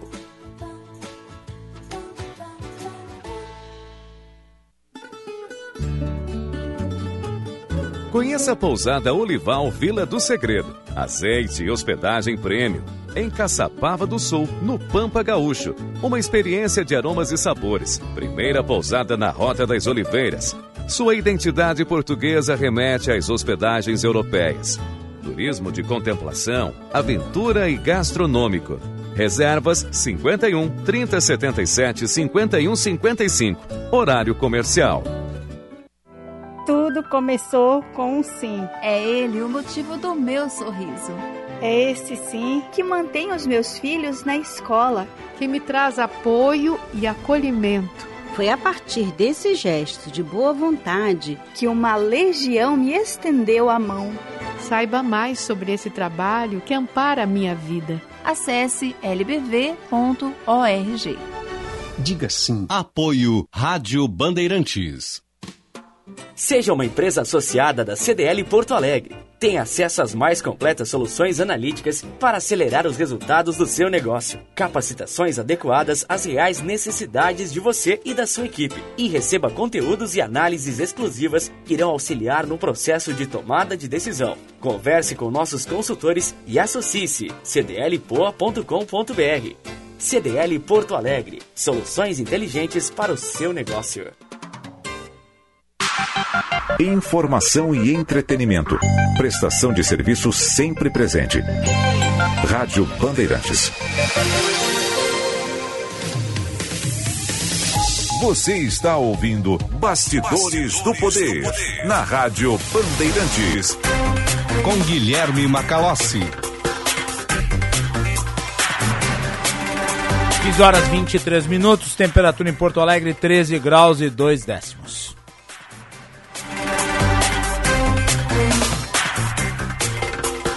Bastidores do Poder no Ar, com patrocínio da Escola Superior dos Oficiais da Brigada Militar e do Corpo de Bombeiros Militar.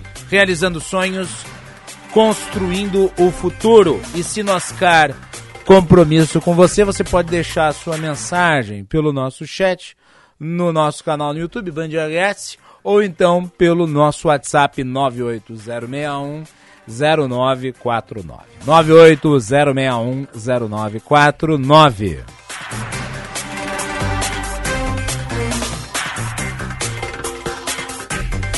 Muito bem, a Assembleia Legislativa do Estado do Rio Grande do Sul está votando matérias importantíssimas. A última sessão antes do recesso. Ela, por exemplo, aprovou hoje pela manhã, por unanimidade, a contratação de uma linha de crédito de 500 milhões de dólares junto ao Banco Interamericano de Desenvolvimento, BID, para o pagamento de precatórios é parte do plano de quitação dos 15,2 bilhões em dívidas com precatórios até 2029. Parte né, do plano de recuperação, regime que foi instituído a partir do acordo celebrado entre o Estado e a União. 2029 é o prazo previsto na Constituição Federal para validação. Nós vamos à Assembleia Legislativa tratar desta aprovação e de outras que estão sendo discutidas, projetos que ainda não foram votados, com a nossa repórter, produtora Luísa Schimmer. Luísa, boa tarde. Boa tarde, Macalós. Boa tarde a todos que nos acompanham no Bastidores do Poder. Exatamente, nós estamos aqui na Assembleia Legislativa, onde nesse exato momento discursa na tribuna o deputado Zé Nunes, do PT, uma das um partido que está em oposição né, desse projeto que autoriza, então, o Piratini a conceder um aporte de mais de 495 milhões de reais para melhorias e, e duplicação nas estradas da BR-116 e da BR-290. Há pouco discutiu aqui também o deputado Matheus Vesco, do PSDB, líder do governo aqui na Assembleia Legislativa. Ele já falou, inclusive, defendeu o projeto, disse que é um projeto essencial especialmente para a saúde dos gaúchos, visto que muitas pessoas morrem em acidentes nessas estradas. A gente pegou uma sonora dele e vamos conferir. Ao longo dos anos, o Rio Grande do Sul perdeu a capacidade de elaboração de projetos, pela precarização das próprias carreiras dos servidores.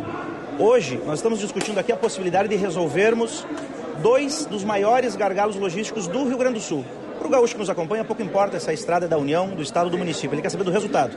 E essas estradas, a 290, a BR-290 e a BR-116, são as duas mais importantes. Uma responsável por 65% do escoamento do Rio Grande do Sul, a 116 e outra, a ligação com o nosso maior parceiro comercial, que é a Argentina. São 500 milhões para resolver até dezembro esses gargalos. Nós poderíamos falar do que vai nos gerar em uh, lucro e investimentos, mas só em vidas salvas já valeria a pena. De outra forma, nós não aprovarmos esse projeto, vamos deixar esse recurso parado, porque ele é um recurso para investimento, não pode ser usado em recapeamento, que é recurso de custeio, por exemplo, em estradas gaúchas. Por isso eu tenho dito, esse projeto é importante, não se deixa para amanhã o que se pode fazer hoje. Se a União fosse para ter resolvido esse problema da 116 e da 290, já teria resolvido em outros governos. E aqui não se trata de governo do partido A, B ou C, e sim da possibilidade de resolvermos de uma vez por todas essa demanda. E acredito que nós conseguiremos aprovar o projeto, porque com isso nós teremos condições, inclusive, de outros trechos de rodovias federais que precisam ser uh, resolvidos, também encaminharmos recursos para a resolução de trevos na BR-285, na BR-158, na BR-292, na BR-470 e tantas outras estradas. Pois então, Ana Calossi, aí então a palavra do Matheus Vespe, do governo, que inclusive tem a expectativa de que o projeto seja aprovado. Lembrando, é um projeto polêmico, inclusive aqui bancadas também da direita do centro-direita não estão em total é, com, não estão em total acordo, né? O partido, há pouco, o deputado Osterman, no novo, discursou contra o projeto, dizendo que é uma forma irresponsável de gastar tanto dinheiro, né? Quase meio milhão de reais. E outro que foi contra também essa medida foi o líder do PT, o deputado Pepe Vargas, que também disse que esse dinheiro poderia ser investido em outras áreas aqui no estado, como, por exemplo, a saúde e a educação. Nós também falamos com ele, vamos conferir. É uma responsabilidade do governo federal. O governo federal, cabe a ele investir nas rodovias federais. Aliás, o governo federal quer fazer concessões privadas nessas rodovias, significa que daí o governo do estado investiria quase meio bilhão de reais de recursos do Estado para depois o governo do Estado privatizar a rodovia e nós pagar pedágio também. Então já tem esse problema na largada. Mas além disso, o Estado do Rio Grande do Sul tem muitas carências. O Estado do Rio Grande do Sul ele tem aí um problema enorme em escolas que não têm infraestrutura adequada. Nós temos milhares de pessoas hoje que estão em fila de espera de cirurgia eletiva. Já era uma fila enorme antes da pandemia, com a pandemia essa fila aumentou enormemente. Nós temos carências, inclusive, de municípios gaúchos que não têm acesso asfáltico de rodovias estaduais. Então, nós entendemos que o governo do Estado do Rio Grande do Sul tem que investir os recursos naquilo que são as suas responsabilidades. E o governo federal investir nas suas responsabilidades. E cabe a nós, enquanto gaúchos e gaúchas, independente de partido, independente de governo, cobrar do governo federal que ele faça os investimentos necessários do Estado do Rio Grande do Sul. Se o governo do Estado tiver que começar a responder por tudo que o governo federal não faz, nós vamos ter que fazer muita coisa. Então, objetivamente é isso. Não cabe ao governo do estado. O que, que, que, o governador vai dizer para aquele município que tem uma estrada estadual que não é asfaltada e que ele não asfalta e ele vai lá e coloca numa obra federal? Sem compensação nenhuma para o estado do Rio Grande do Sul, inclusive. Aliás, esta união, esse governo federal, que não abate absolutamente em nada o regime de recuperação fiscal para o Estado do Rio Grande do Sul. Então, essa proposta é uma proposta indecorosa. Ela é amoral, inclusive, porque não é possível que a gente gaste recursos públicos para fazer uma estrada, para duplicar uma estrada, e depois o governo federal vai lá e privatiza ela e aí a gente vai ter que pagar pedágio ainda por cima. Então aí na Macalós também Pepe Vargas falando contra a proposta, que nesse momento também o deputado Fernando Marrone, do PT, discursa contra. Aqui nós temos 57 deputados presentes na Assembleia para essa votação que ainda não começou. Muito Lembrando bem. que foi feita, inclusive, uma sessão extraordinária às 10 da manhã, justamente para ajudar no andamento da votação, que é longa, já que é um projeto polêmico aqui na Câmara. A sessão começou por volta das duas e meia, segue ainda com deputados rebatendo, falando sobre esse projeto. E a gente segue acompanhando aqui. Assim que começar a votação, eu trago mais informações para vocês. Nataló. Muito bem, ao longo da nossa programação ou no Bastidores do Poder. Muito obrigado, Luísa Schimmer. Continuamos atentos, você continua aí.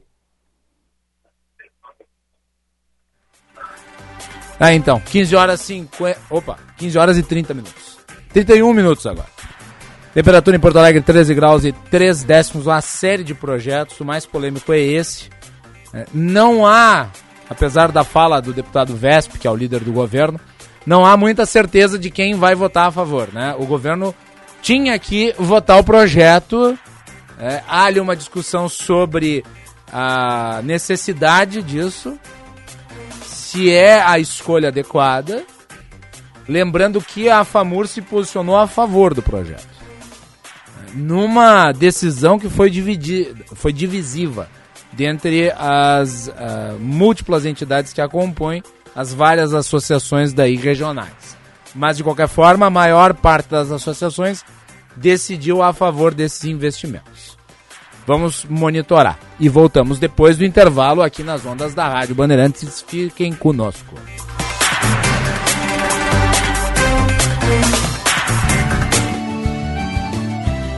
Agronotícias com Eduarda Oliveira. Cerca de 1 milhão 413 mil hectares já receberam o plantio do trigo neste ano. O número representa 80% da área de cultivo projetada para a safra 2022. A trégua nas chuvas foi determinante para que a semeadura do trigo voltasse a acontecer em solo gaúcho. Dessa forma, as sequências de dias secos entre 29 de junho e 2 de julho possibilitaram a intensificação do plantio e a diminuição do teor de umidade do solo. Ainda de acordo com a Emater RS, a semeadura deve terminar dentro do período previsto e confirmar a estimativa de aumento de 15% da área cultivada com trigo em 2022, na comparação com a safra passada. A produtividade esperada é de 2.822 quilos por hectare. Agronotícias. Oferecimento Senar RS. Vamos juntos pelo seu crescimento. Audi Topcar. Descontos de até 15% para produtor rural. No Insta, arroba topcar.audi. E Programa RS Mais Renda, da CMPC. Uma oportunidade de renda com plantio de eucalipto. As linhas perfeitas do seu Audi merecem o serviço de funilaria e peças originais. Exija da sua seguradora o serviço de funilaria da Audi Top Car e tenha sua franquia parcelada em seis vezes sem juros. Consulte no fone ou WhatsApp 519 9384 1879. No Insta, arroba topcar.audi. Welcome to the top. Juntos salvamos vidas. Militech 1 é o primeiro e o melhor condicionador de metais do mundo. Militech 1 age diretamente nos metais do motor do seu carro. Sua tecnologia e capacidade de adsorção deixa esses metais 17 vezes mais resistentes, reduzindo o atrito em até 85%. Militech 1 resulta ainda em economia de combustível, potência, economia e proteção. Só com Militech 1. Use e comprove. Minuto Siemens. O Sindicato Médico do Rio Grande do Sul é a entidade que defende o médico, as condições de trabalho, a valorização do profissional e a saúde. Associe-se ao Siemens e tenha serviços especializados, ampla defesa e benefícios que possibilitam a qualidade de vida do profissional médico. Ligue 51 3027 3737. Anúncio de utilidade pública. Procura-se um cobertor, fofo e quentinho. É capaz de tornar as noites mais frias do inverno suportáveis. Pode ser cobertor, mantinha ou edredom, desde que seja encontrado com urgência. Campanha do Agasalho 2022. Procure um posto de coleta. Ajudar o próximo é a maior recompensa. Prefeitura de Porto Alegre. Mais cidade, mais vida. Senhor empresário, alugue veículos para sua empresa com a maior locadora gaúcha. Citicar Aluguel de Veículos. Ter sua frota terceirizada permite mais recurso financeiro disponível para você investir no seu negócio. Com a Citicar, você tem uma empresa focada na sua frota, para você focar na sua empresa. Citicar, uma locadora feita de carros e pessoas. Para alugar, Citicar.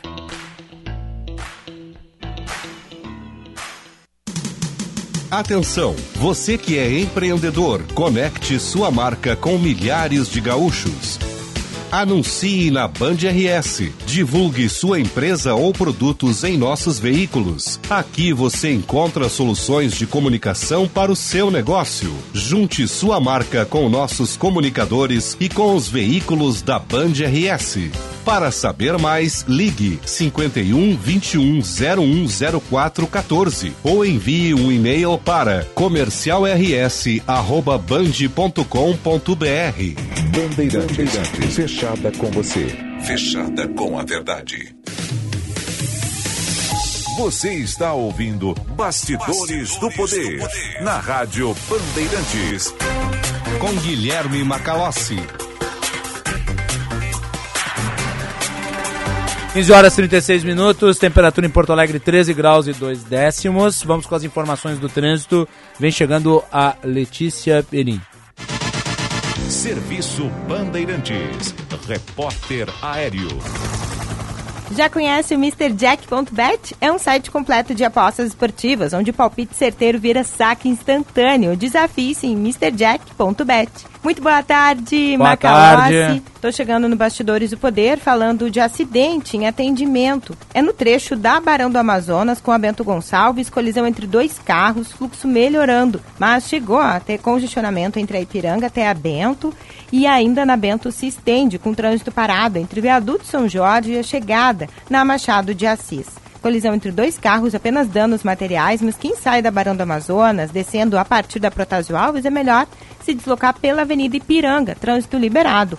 Já a Protásio com lentidão a partir da Santa Cecília até a chegada no Hospital de Clínicas. Quer transformar palpite certeiro em saque instantâneo? Venha para o MrJack.bet desafie-se. Acesse MrJack.bet e divirta-se. Macalossi. Muito bem, muito obrigado, Luísa. Opa, eu tava pensando na Luísa Schimmer. Muito obrigado, Letícia. Muito obrigado, Letícia, pela participação aqui. Parceria Band BTN, as informações do trânsito. 15 horas e 38 minutos, temperatura em Porto Alegre 13 graus e um décimo.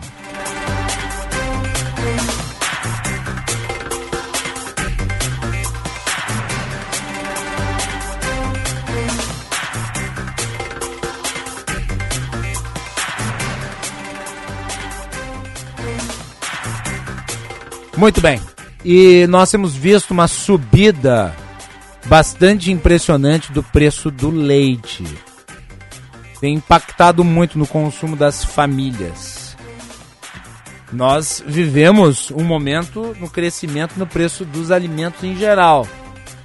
O leite é consumido universalmente. E nós vamos tratar disso com o Darlan Palharini, que é secretário executivo do Sindilat RS. Secretário, seja bem-vindo ao Bastidores do Poder, é um prazer recebê-lo. Boa tarde. Boa tarde, Macalospe. Boa tarde, ouvintes da, da Rádio Band. Né? E para nós também é uma satisfação conversar com seus ouvintes, contigo, né? E trazer esses esclarecimentos, né? Que uh, realmente ao consumidor deu um, um, uma alterada bastante substancial, né? Principalmente no, uh, no leite de caixinha, que é o mais uh, tradicional, né, entre os, os, nossos consumidores, como tu falasse, no mundo todo, né? Sim. Uh, a que se deve, na sua avaliação, essa alta tão impressionante no preço? Porque a escalada, ela está sendo num nível que é de difícil, uh, digamos, capacidade da população de dimensionar dadas as condições econômicas existentes hoje? Qual que é o fator principal da subida?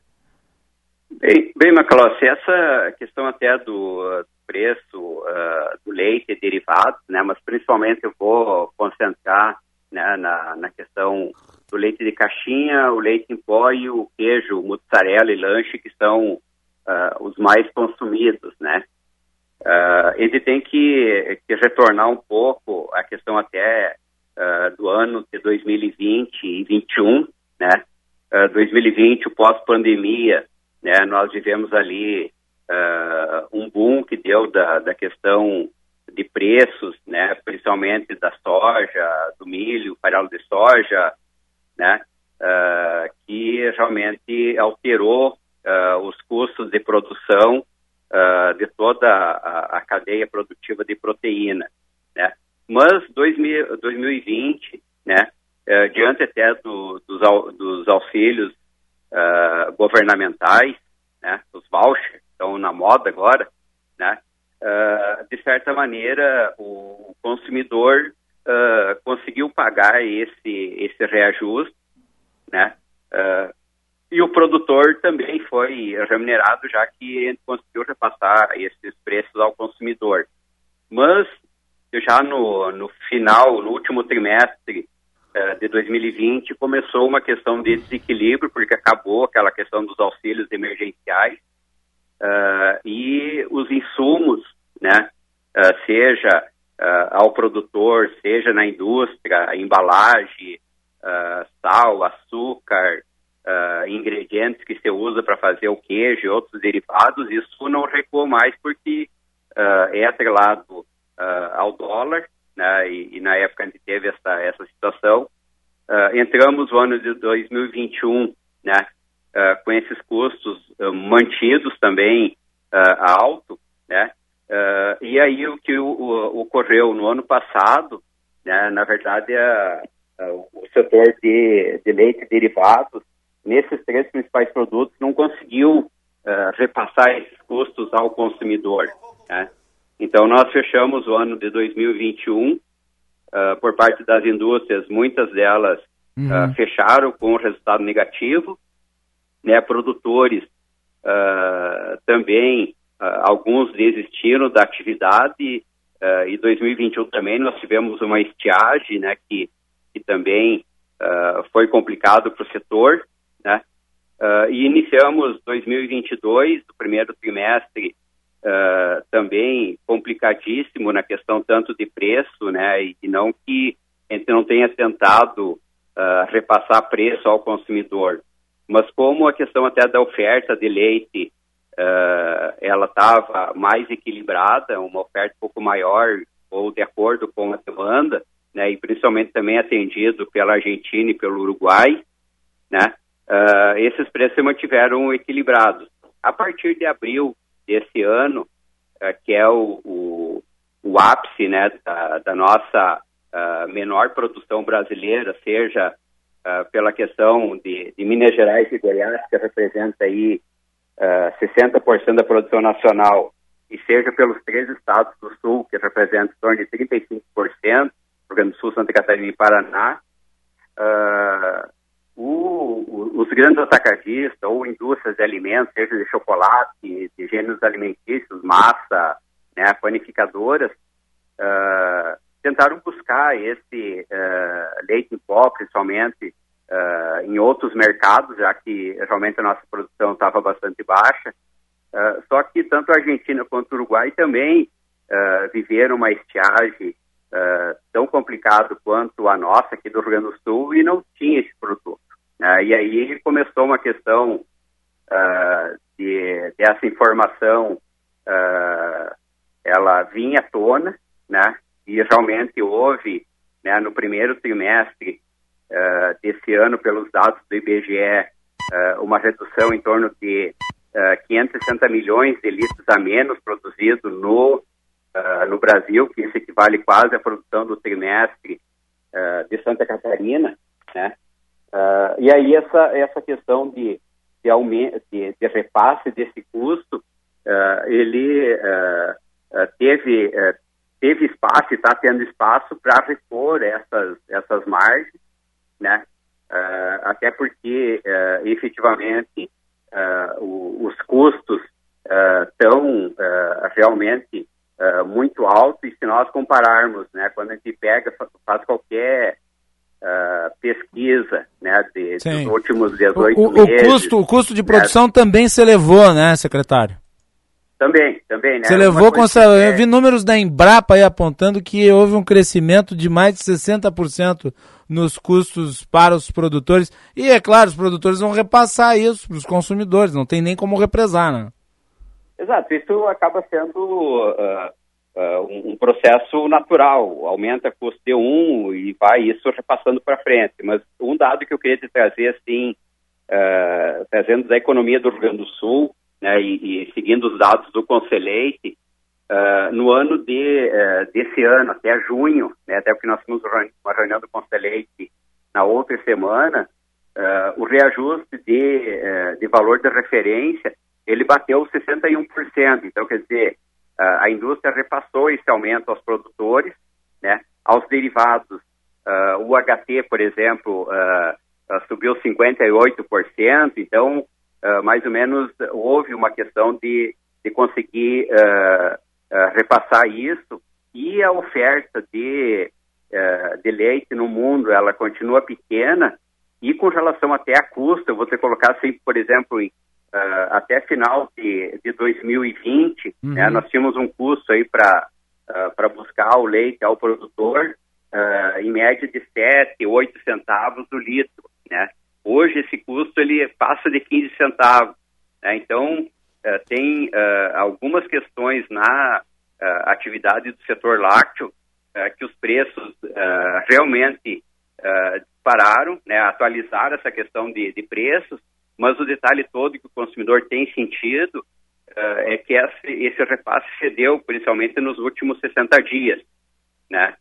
Então, esse é, assim, da, da questão que o, o consumidor e vocês, pelos meios de comunicação, têm uh, trazido realmente é essa. E nessa uh, hora, secretário, deixa, deixa eu aproveitar e lhe perguntar, porque o senhor eh, trabalha na área, o senhor é um profundo conhecedor. Muitas pessoas podem pressupor que há, por parte dos produtores, ganância excessiva, ignorando elementos existentes na economia real que levam a essa crise que se verifica no mundo inteiro. Eu queria que o senhor respondesse a quem vê é, o produtor como um ganancioso em muitas ocasiões, quando nós sabemos não é exatamente a realidade. Ah, o produtor ele tem interesse é que haja isso sim autoconsumo. O autoconsumo não vai se dar com preços elevados, né? É, na verdade, Macau, a gente está uh, vivendo um momento totalmente diferente que uh, passou qualquer dado estatístico, né, mesmo corrigindo essa questão de, de valores, né? Uh, porque efetivamente se vive um, um, momento da economia mundial bastante tumultuado, né? Nós tivemos Covid, agora essa questão da guerra da Ucrânia que que também impacta, seja nos custos efetivos, seja na questão especulativa também, né? Mas uma coisa que, ao menos a gente tem notado por enquanto, tá? Nesse ano de a partir de, de abril, né? Uh, a questão do, do, consumo ele não tem uh, diminuído, claro que esse preço uh, ele realmente ele, ele fica para algumas famílias acima, né? E talvez essa questão de não haver também uma redução do consumo é que voltou também essa questão dos auxílios do, do, governo federal. E esses auxílios, isso que é importante, às vezes a, a população se dá conta, né? Que às vezes para esse uh, aquela pessoa que esteja empregado, esteja numa faixa de, de cinco salários mínimos, estou uh, fazendo uma suposição, uh, talvez isso, ou dois ou três, não altere muito. Mas o, o interessante é que esses auxílios emergencial estão entrando para aquelas pessoas que estão sem renda. E quem está sem renda, ele faz a aquisição de alimentos. Né? Então, é uma coisa meia, nesse momento, Uh, mesmo para quem convive dentro do setor, né? Uh, é bastante complicado uh, explicar, né? Porque são N variáveis que, que estão ocorrendo, né? com relação a, a, esses preços, né? Tu tem uma recuperação da economia também. enfim, nesse momento eu diria assim que para o setor da cadeia produtiva, seja da indústria, seja de produtores, né? é o momento onde a atividade está conseguindo buscar a sua uh, lucratividade e com isso também uh, se começa a ter um aumento da, da produção, uh, coisa que nos últimos seis meses ele tem vivido só uma queda de produção nacional, né? Aqueles preços muito achatados saiu muito, muito do da, da atividade. Então, de um lado, esse preço mais alto uh, acaba ficando ruim ao consumidor, mas de outro lado também uh, consegue manter, seja os produtores, seja a indústria, uh, dentro do segmento, porque caso contrário, talvez a gente tivesse que estar muito mais preocupado aí com importação até de, de lácteos, porque a gente não tivesse produção dentro do, do país. Muito bem. Secretário Darlan Palharini, secretário executivo do Sindilat RS, muito obrigado pelos esclarecimentos aqui na Rádio Bandeirantes. Eu que agradeço, Nicolas, as ordens aí para, eh, em qualquer outro momento, a gente voltar a falar sobre esse importante alimento que é. Uh, o leite para a população brasileira. Um abraço. Um abraço. Aí então. 15 horas e 51 minutos, intervalo, voltamos com a interatividade e encerramento.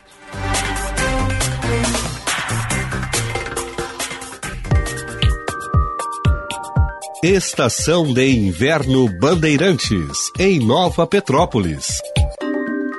Oferecimento Sistema Ocergs. Somos o cooperativismo no Rio Grande do Sul. Prefeitura Municipal de Nova Petrópolis. A cidade mais germânica da Serra. Sicredi Pioneira.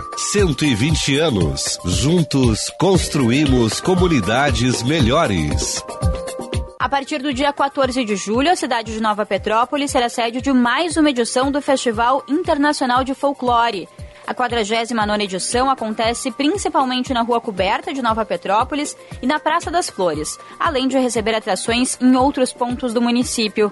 Ao longo dos 18 dias de evento, 51 grupos locais, regionais, nacionais e internacionais devem subir ao palco da diversidade. O ano de 2022 marca a volta do evento totalmente presencial, após dois anos de distanciamento devido à pandemia.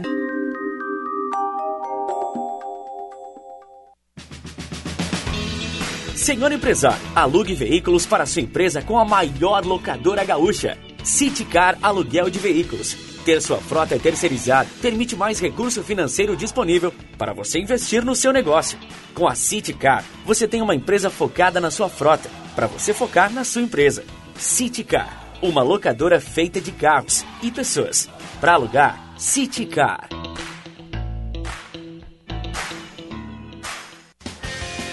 Vem aí a nova edição do mais completo evento online e gratuito sobre saúde no trabalho do Brasil. Participe do SESI Conecta Saúde 2022, dias 9 e 10 de agosto. Serão 11 palestrantes discutindo sobre os principais temas que envolvem a saúde integral. Saiba mais em sesiconectasaude.com.br.